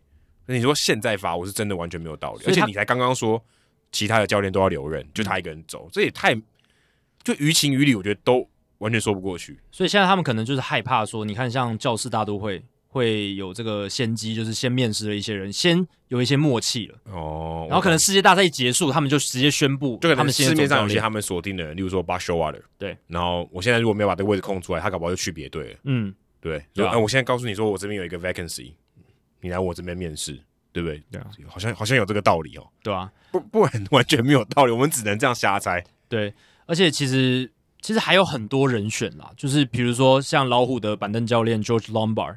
然后太空人的板凳教练 Joe Espada 这一些，这些是很年轻的。这一些板凳教练是，如果你希望有一个真的很分析派的、很新潮派的，那可以从这些教练去选。那我刚刚讲的那些比较资深的，是你需要有经验的人的话，那就是 Showalter 或者是 Washington 这一种，嗯，对吧、啊？哦，对，Run Run Washington 也有可能，也有可能，毕竟他有带过总教练，对啊，而且打进过世界大赛的，还有大赛经验，连两年呢，对啊，还还不是说普通的成功，而且他能相当的成功，蹲那么久，我也是觉得，我个人觉得很意外了，对啊，只是因为他之前有一些。家庭因素嘛，他跟他老婆的问题，离婚，离婚，对对对，他有一些个人家庭的因素，可能那个时候不适合带总教练，但现在应该已经稳定下来，嗯、所以 Ron Washington 也是一个选择的可能。那就看这些球队他们会怎么样去面试，怎么样做选择。我觉得，呃，要谨慎一点啦。就是你在跟谁说话？这些三三三三支球队哦的老板、老板或不管就是总管，哦、他们要说是跟是跟总教练说，你们选球队时候要谨慎一点。哎、欸，其实总教练可能也要谨慎一点，对不对？就是也要把自己的雇主看清楚一点，对吧、啊？那尽量花久一点时间，不用太快做决定了，对吧、啊？也不用太太急，这样子。我自己是这样觉得。但但你说季后赛，你说休赛季，搞不好很快就有人做找到新东家了，搞不好很搞不好真的很急耶。对，也是、哦、这跟自由球员很其实蛮类似的。对啊，但我的意思是说，而且他的铺我更稀缺。但我的意思是说，其实你太快做决定不一定是好事。对不对？嗯、也许你面试多一点人，给自己多一点选择，但这些球员可能想啊，我面试太久的话就被抢走了。对啊，对，所以搞不好有些布局啊。我休赛季要签哪些自由球员，总教练也可以说点话嘛。对啊，所以所以这个东西可能搞不好总教练还要先找，嗯，搞不好比自由球员还要更先决定，也不一定啊。还有一个人选是现在在 ESPN 当球评的 Eduardo Perez，他当球评很久，哦、然后他过去自己是球，怎么还没有人找我？是不是？对，我觉得他就是很想要。带兵的一个人哦，是吗？在等机会，对我我我自己是这样觉得，他蛮适合的、啊，我觉得，因为他他也是 ESPN，他们有做每一年都会做个一两场那个所谓的 Statcast Broadcast，就是、嗯、现在还有吗？还有还有今今年也有，而且在季后赛也有、啊、有注意到哎、欸，那个美联外好像是美联外卡赛，就是他们.他们做 Mike Petriello 哦，还有 Jason Benetti，就是白袜队的播报员，还有 Eduardo Perez，OK，Okay. 所以他。他们会找他去播这种转播，就代表他对数据是很接纳，而且会解读、嗯、会表达的。嗯，这个总这些元素全部都结合在一起。他老爸又是名人堂球员 Tony Perez，从小就是在整个棒球的环境里面。就你要我，你要有棒球的底蕴，他有底蕴；要数据，他也有数据，都有。所以我觉得也是一个人才。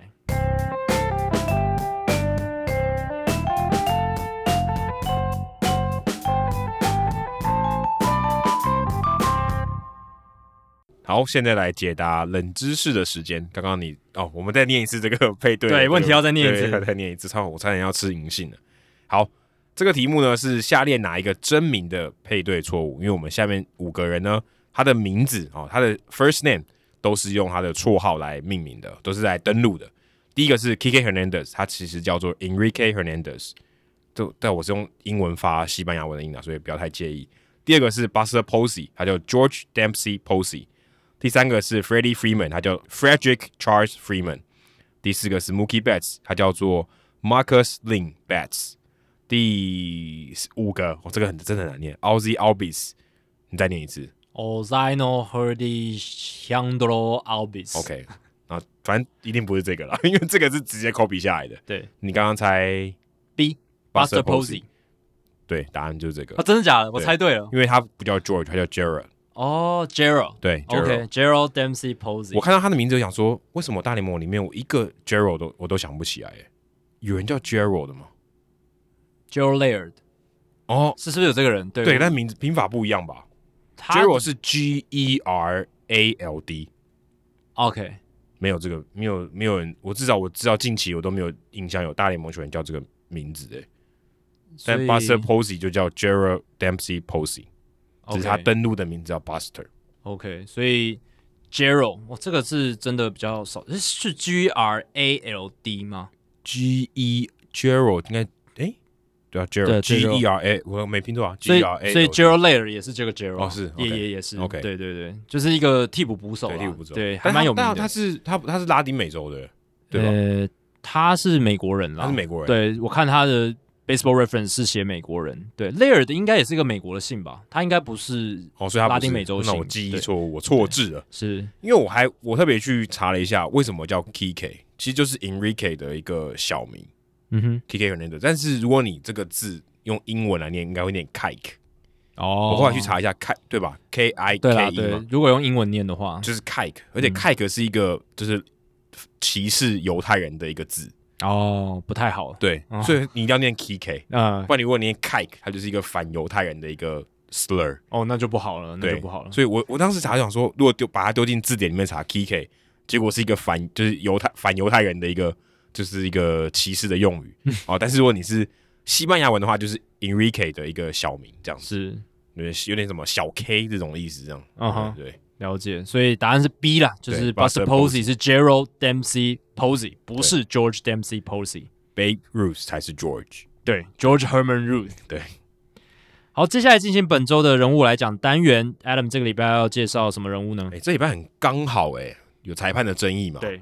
然后刚好 The Athletic 这个我非常常用的 Stephen J. Nesby 他又出了一篇文章，介绍我常常看的这个 Umpire Scorecard 的作者，这个推特账号。哎，其实我真的从来没有想过我要去就是知道这个作者是谁，哎，嗯，直到我看了这篇文章。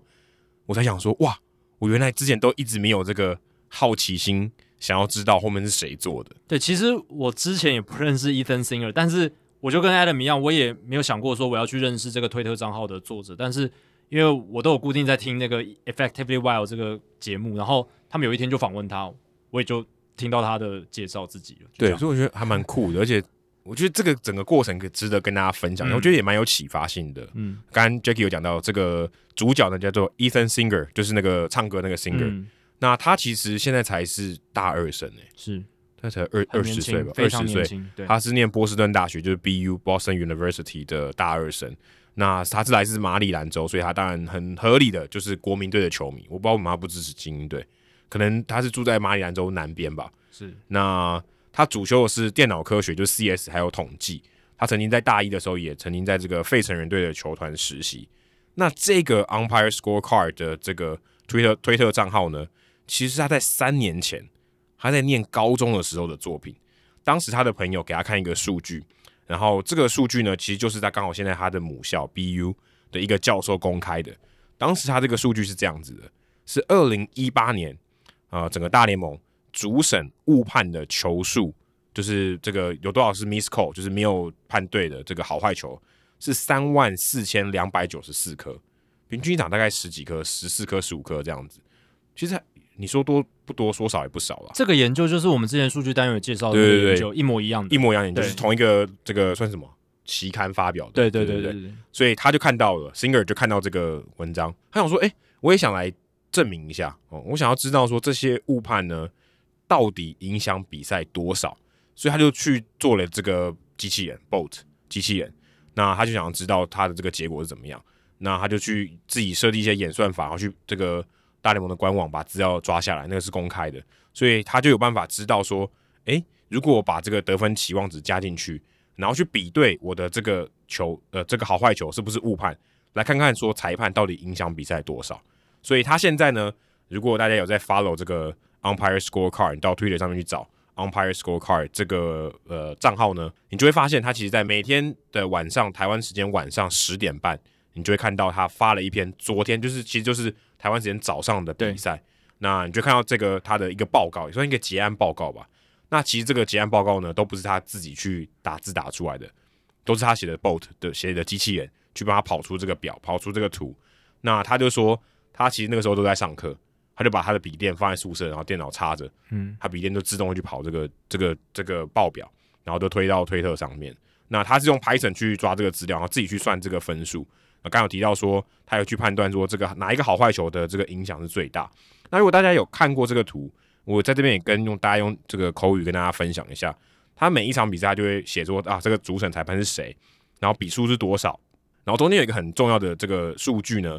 就是他会告诉你说，这个裁判所判的这个判决误判帮助哪一个球队大概得分是到多少分？就例如说，可能呃帮助例例如说呃道奇队跟巨人队的比赛，这个裁判呢比较帮助道奇队可能零点五分啊，就是 OK，他的判决可能多了零点五分。到道奇队如果赢了一分，我就想说哦，其实大概有零点五分是裁判的帮忙哦，你可以大概可以这样解读。另外还有两个很重要的数据，就是他判对的比例有多少。判对的比例就是说，好球如果落在好球袋里面，他没有判；这个球如果落在好球袋里面，他判坏球，他就是误判。如果这颗球落在好球袋外面，他判好球，他也是误判。那你把误判的这个值扣掉啊，那有多少个是正确的判决？他会给你一个 accuracy，就是准确度。另外还有一个我觉得更重要的是，他会告诉你它的一致性是多少。因为呃，你知道说今天好球带外面一颗球，他判好球，OK，这个 OK。但是如果再投到同样的位置，他判了坏球，代表他不一致，所以对于裁判来讲，当然这个准确度很重要，但是一致性更重要，因为他有可能他今天好球带就特别宽，对，但是他要一致，这样你的投手才会知道，两边的投手才会知道，两边的捕手才会知道说，OK，今天的裁判哪一个这个位置他会判好球，所以他也会公布一个一致性的这个数据，告诉你说他这个一致的程度是多少。如果今天这个球在这里，他一下判坏球，一下判好球，就是不一致。那有多少颗球是不一致的？对，我们之前每次讲到裁判争议判决，其实我们一直强调的就是，其实裁判可以误判，对，但重点是你两边一致就好了。这个这个是 OK，大家都可以接受的。你今天这个位置，呃，左半边外角多一颗，你就是会判成好球。那你对两队都判成好球，那 OK，大家都可以去适应。对，其实我们在转播的时候也会提到这个，因为。这个过程中是很重要的。前一颗球或上一局这颗球判好球或坏球，那这一局的判决是怎么样？所以他会有提供这些数据，还有说，例如说，呃，在好球在外面他判对的几率多少，好球在里面他判对的几率多少？所以这些东西都这些东西他都会有，还有影响这个得分期望值最多的判决是什么？哦，这最多的这个误判是什么？他也会把它列出来。那它里面有提到一个我觉得很有趣的细节，他说大联盟每投一颗球。它都有八十九个 data，就说，哎，这个球速多少，转速多少，位移多少，这些东西它都会有。可是这八十九笔资料里面，它只取五个。第一个是进垒的这个水平位置 x 轴，第二个是 y 轴，等于说它会有一个二 D 的图，这个进垒的位置在哪里？再来就是它的这个好坏球的好球带的高低，说好球带它建立的范围是在哪里？因为好球带的这个范围是变动的，嗯、高低是变动的，横横向就跟本垒板同宽嘛，所以它是固定的。所以它有变动的地方，只有好坏球的高、高低、上跟下，嗯，嗯，还有最后这个球，它是一个 Boolean 值，就是它是一个 True or False，它是不是好球？所以总共有五个值啊，就是它进垒的这个 X Y 轴跟它的这个高低，还有它最后是被判好坏球，他根据这个五个数据来做他的判断，所以这个也蛮有趣的。他在这个报道里面有提到说，呃，他的这个推特账号呢，第一次受到关注是在去年的例行赛最后一场。巨人跟教士的比赛，主审 Rob Drake 他有误判二十九颗好坏球，非常离谱。至少在这个大部分的这个比赛里面，他是非常夸张的。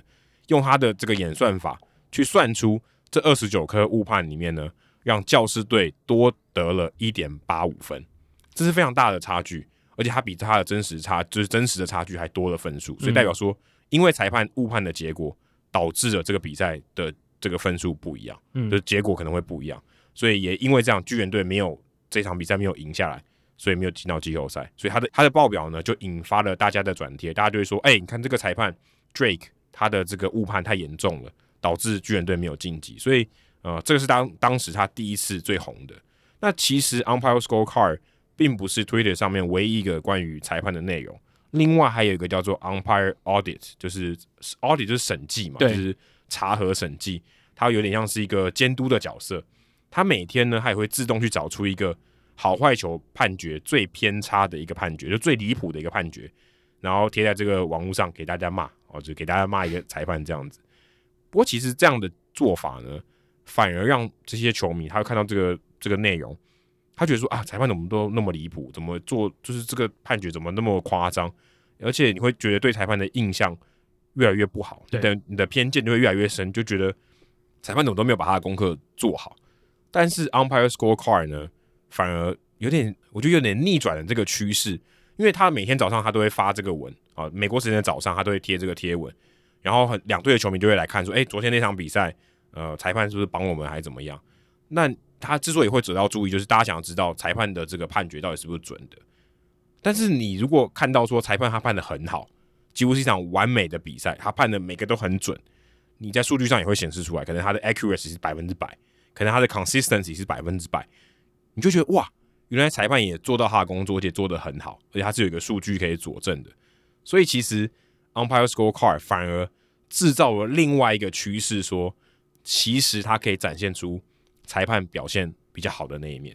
这是一个其实他在做的时候他也没有想到的事情，就是说原来会带动这样的讨论。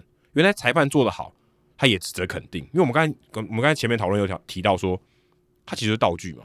道具有什么好或不好？道具把他的责任做好就好，我们没有必要称赞他。但是 umpire scorecard 反而告诉你说，他毕竟是人，他也会有表现的高低起伏。他如果今天这场表现得很好，我们应该给他拍拍手，给他一个鼓励。而且你要想哦，在这个的这些东西客观的评价出现之前的整个一百多年的棒球历史，我们都是在骂裁判哦。只有裁判出错的时候，我们会看得见。对，然后好坏球永远是。大家觉得误判的时候，我们才会去屌去骂。但是这个客观评价的出现，当然我们第一时间想的也是啊，那种分差最大的，说是判的最不一致的，哦，影响最大的，我们想把它抓出来骂骂再骂。对，我们有客观证据说，哎，对，你你看，我有证据，你真的判错了。诶，可是反过来想，他这个东西真的是让我们有机会去称赞这些裁判，有一些真的一致性非常高的，或者他的正确率超级高的。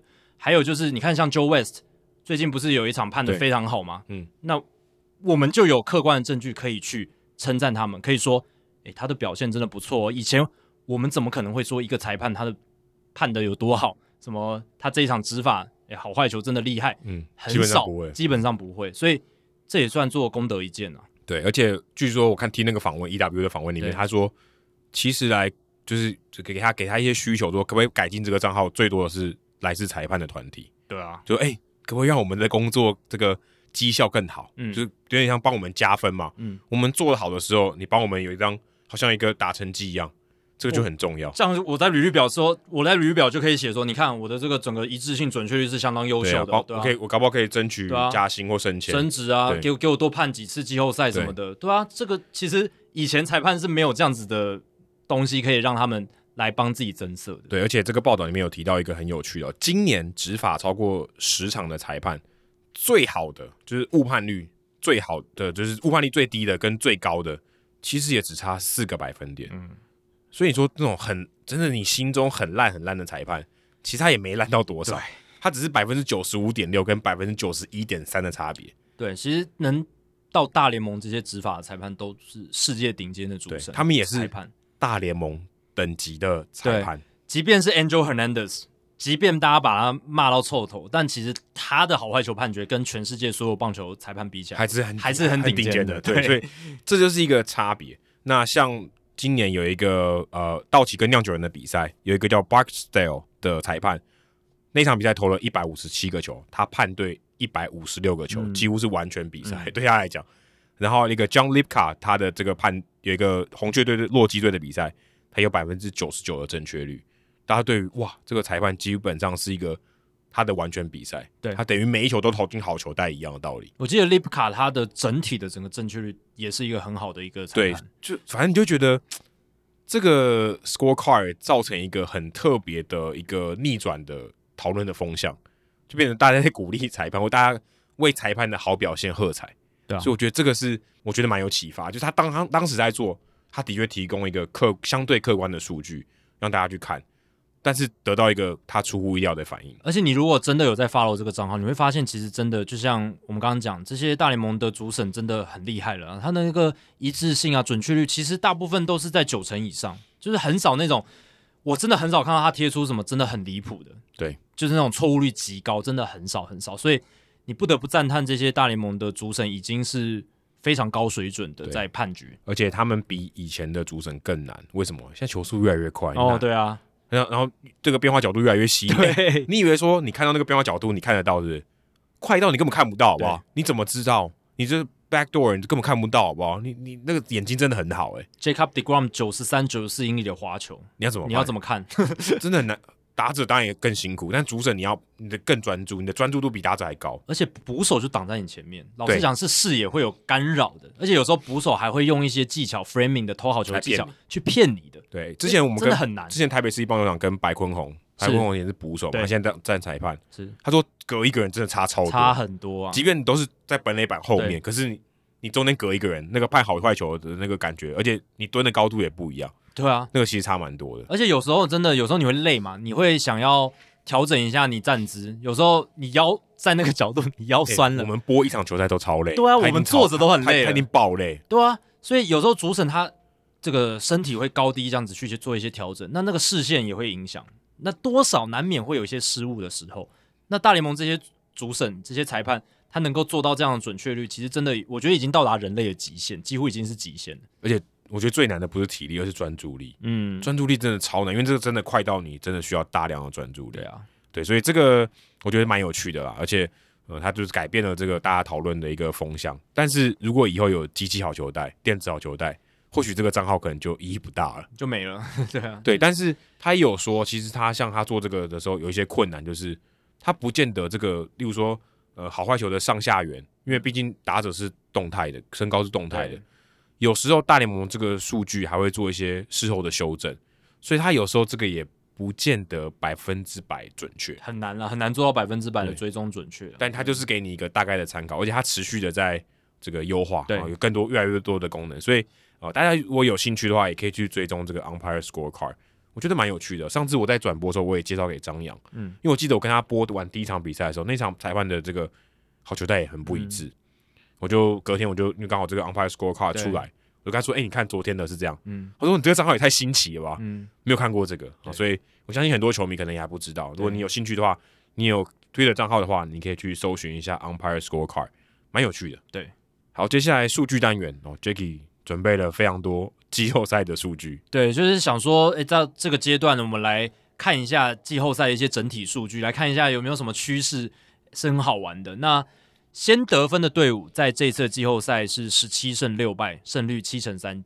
九，所以先得分真的是有很大很大的优势，不管是一分还是两分，嗯，只要先得分，压力就在对方那边。真的，而且是在季后赛，所以那个感觉跟例行赛先得分完完全全不一样。红袜逆转的这个趋势，呃，对啊，还有今天的勇士也是啊，对对啊，所以这个就很难，这个东西有点逆那个逆风在打。对，但整体来讲。还是十七胜六败嘛，七成三九的胜率，嗯，所以尽量，如果你想要赢球的话，真的是先抢分，对，很重要，很重要。所以为什么会有开局投手？因为他前半前段棒是最强，他先把你压住，对，对，那我先得分，我那个气势上，我的整个士气上，而且胜率上也都会比较好。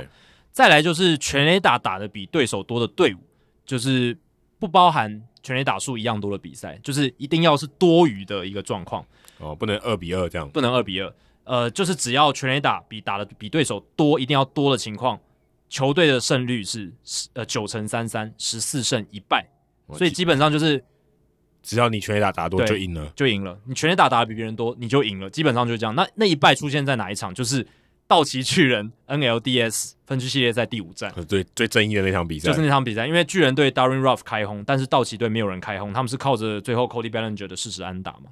所以那一场比赛道奇二比一获胜，不过那一场比赛他们的全垒打数是少于巨人。不过就这一场，其他十四场比赛全部都是全垒打比较多的球队赢。所以我们包括我们白袜队，他跟我那一场大爆发那场也是。对啊，白袜队也打比较多全垒打，所以基本上来到季后赛呢，就是你有一个目标，就是我要打的全垒打比别人多。所以这也是为什么现在很多球队他们其实就是一直追求这些长打者，这些我要需要这种重炮手多一点。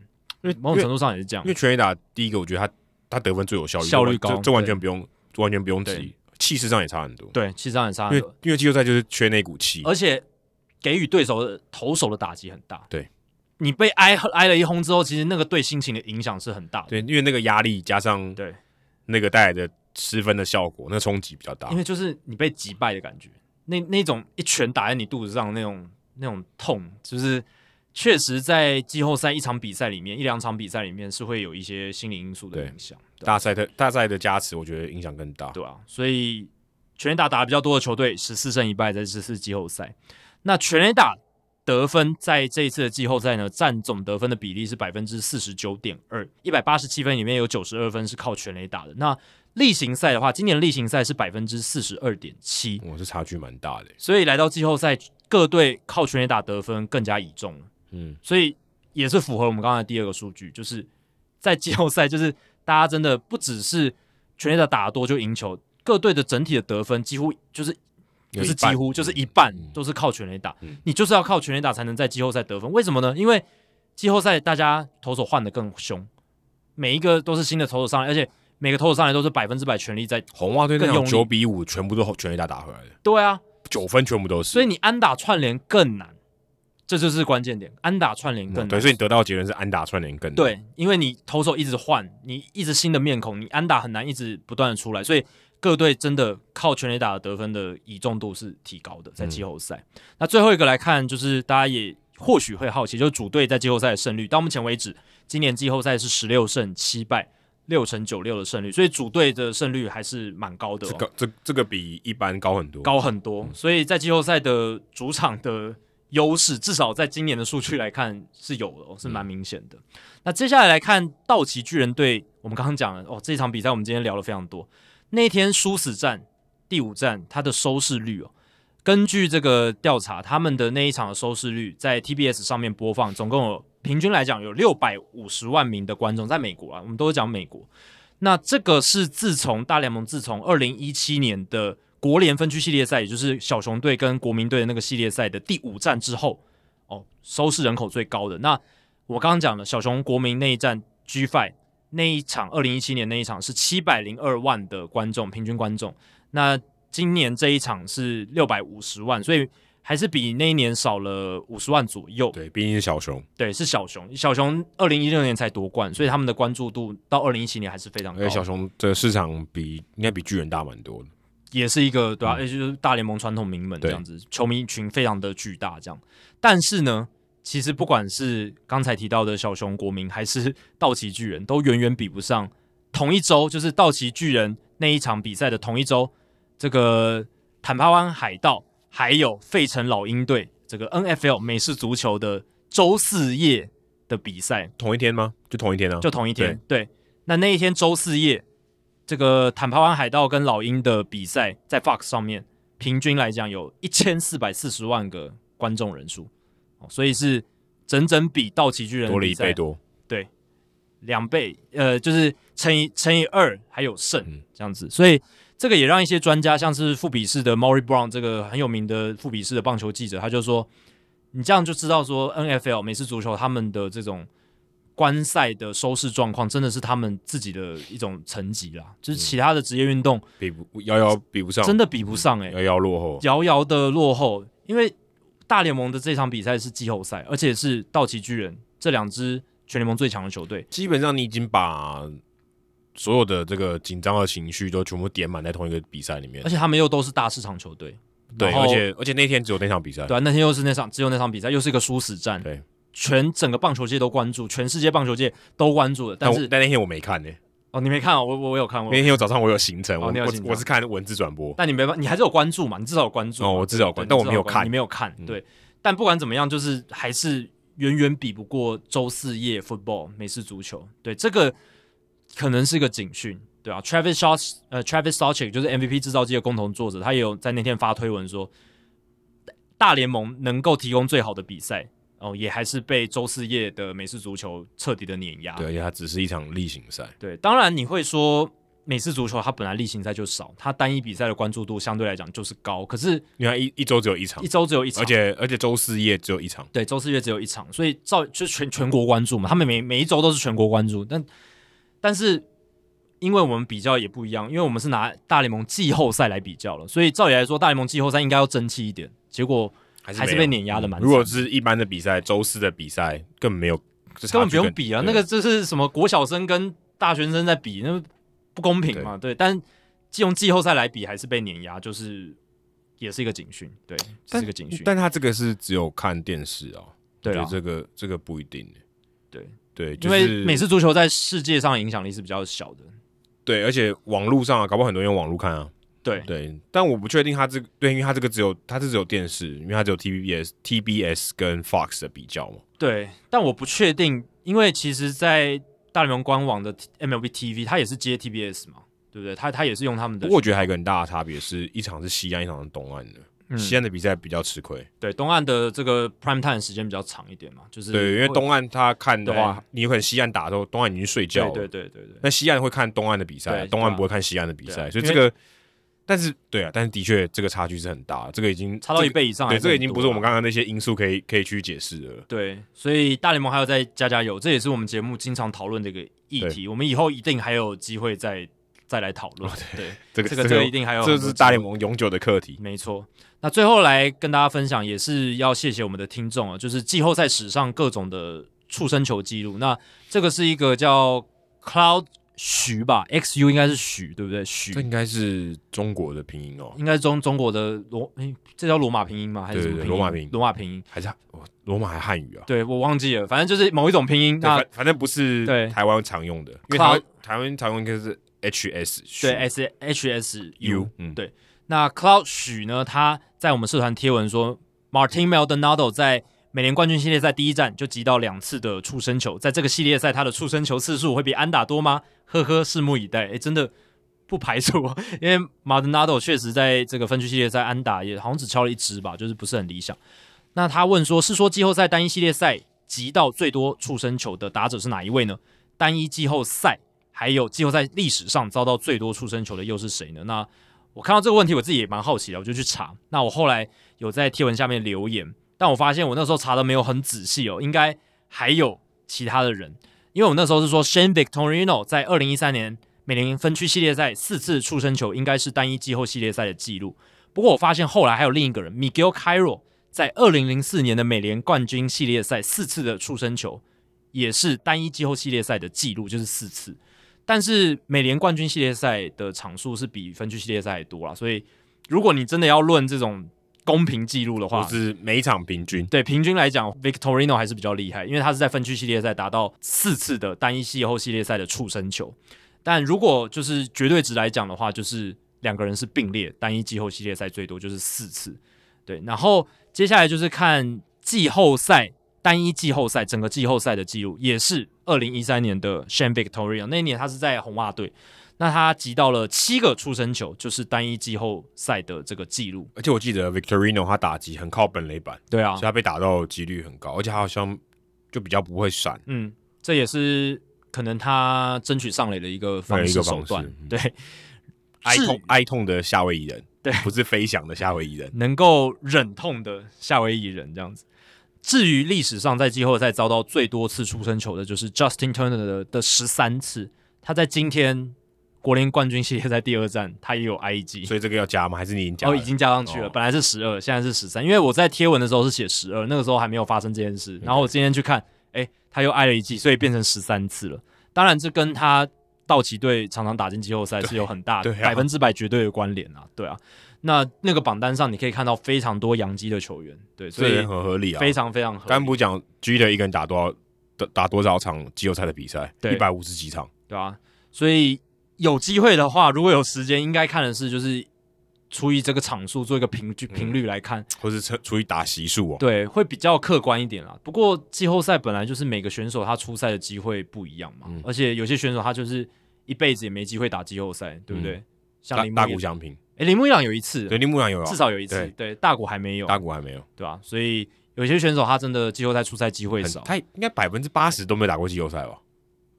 大部分嘛，对啊，一年。就是十支球队嘛，对啊，对啊，然后他生涯都没有打进过的，对啊，应该很多吧？应该很多，应该很多，对啊，所以这个记录大家就参考，好玩啦，对，也好玩。其实单一季后系列赛的记录比较有参考价值，对，嗯、像 Shane Victorino 这个真的就是，可能他 那那一年真的是，呃，可能投手控球也稍微比较不好一点，也可能是他的这个在闪躲上面没有那么的大，嗯，就是争取上垒这样子。好，以上就是《Hito 大联盟》第两百三十九集的全部内容。如果大家喜欢我们节目的话，请千万记得不要推荐给你的朋友哦，因为这样做的话，你很快就会变成朋友里面最懂大联盟的那个人了。你朋友没有听到《Hito 大联盟》，大联盟的知识就会越来越跟不上你。假如你有任何棒球相关的问题，我们的听众信箱随时欢迎来信，你可以在节目叙述和我们的官网 hitomlb.com 上面找到。可能要到季后赛之后才能回答这个问题了哈。哦，对对对，因为季后赛期间，对，我们还是 focus 在这个季后赛的赛况上面。